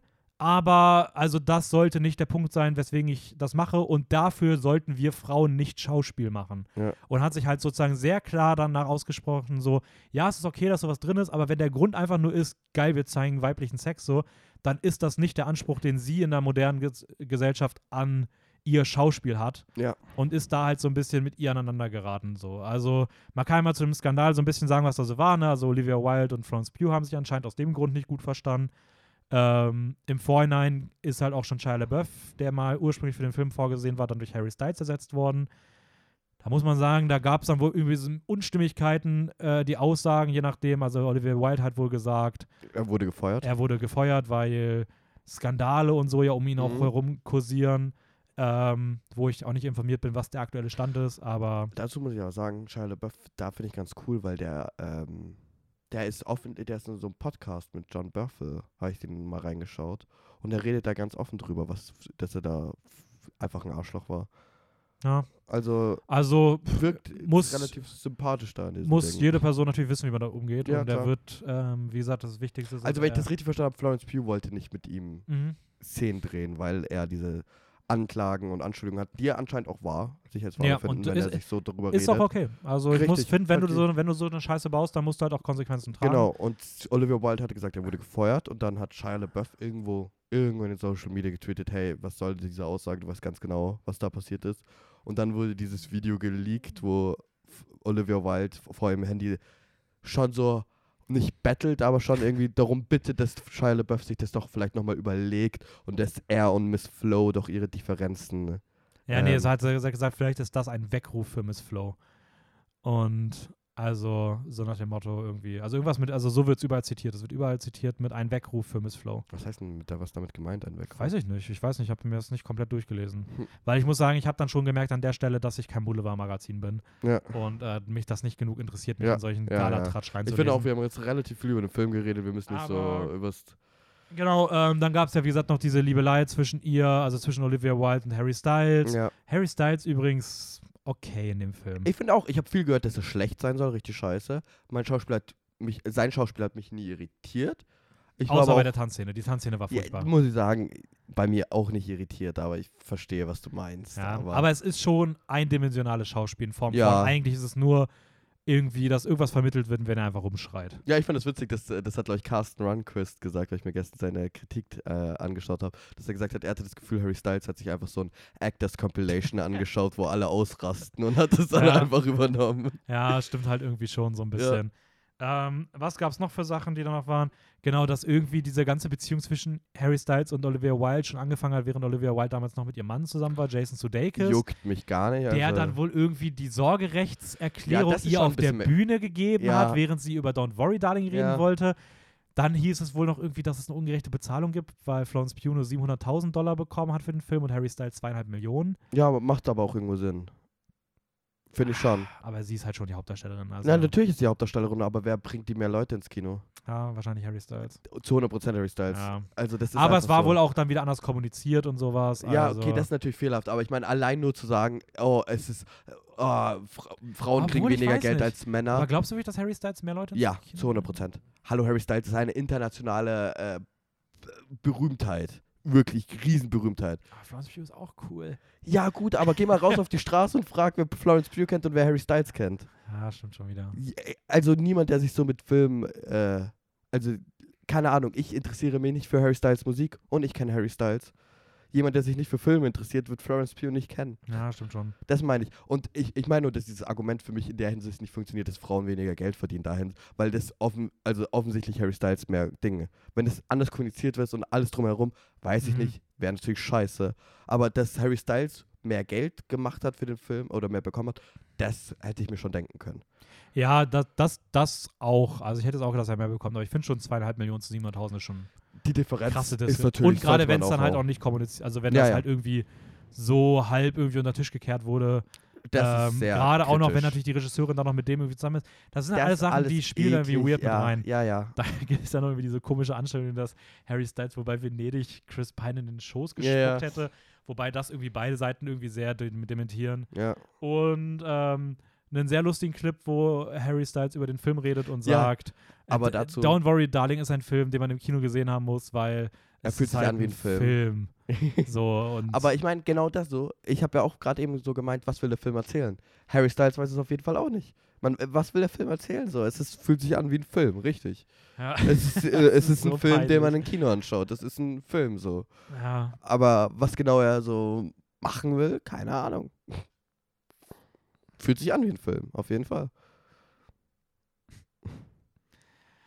Ah, ach ja. naja, Einmal kurz durchatmen. sehr, sehr schön.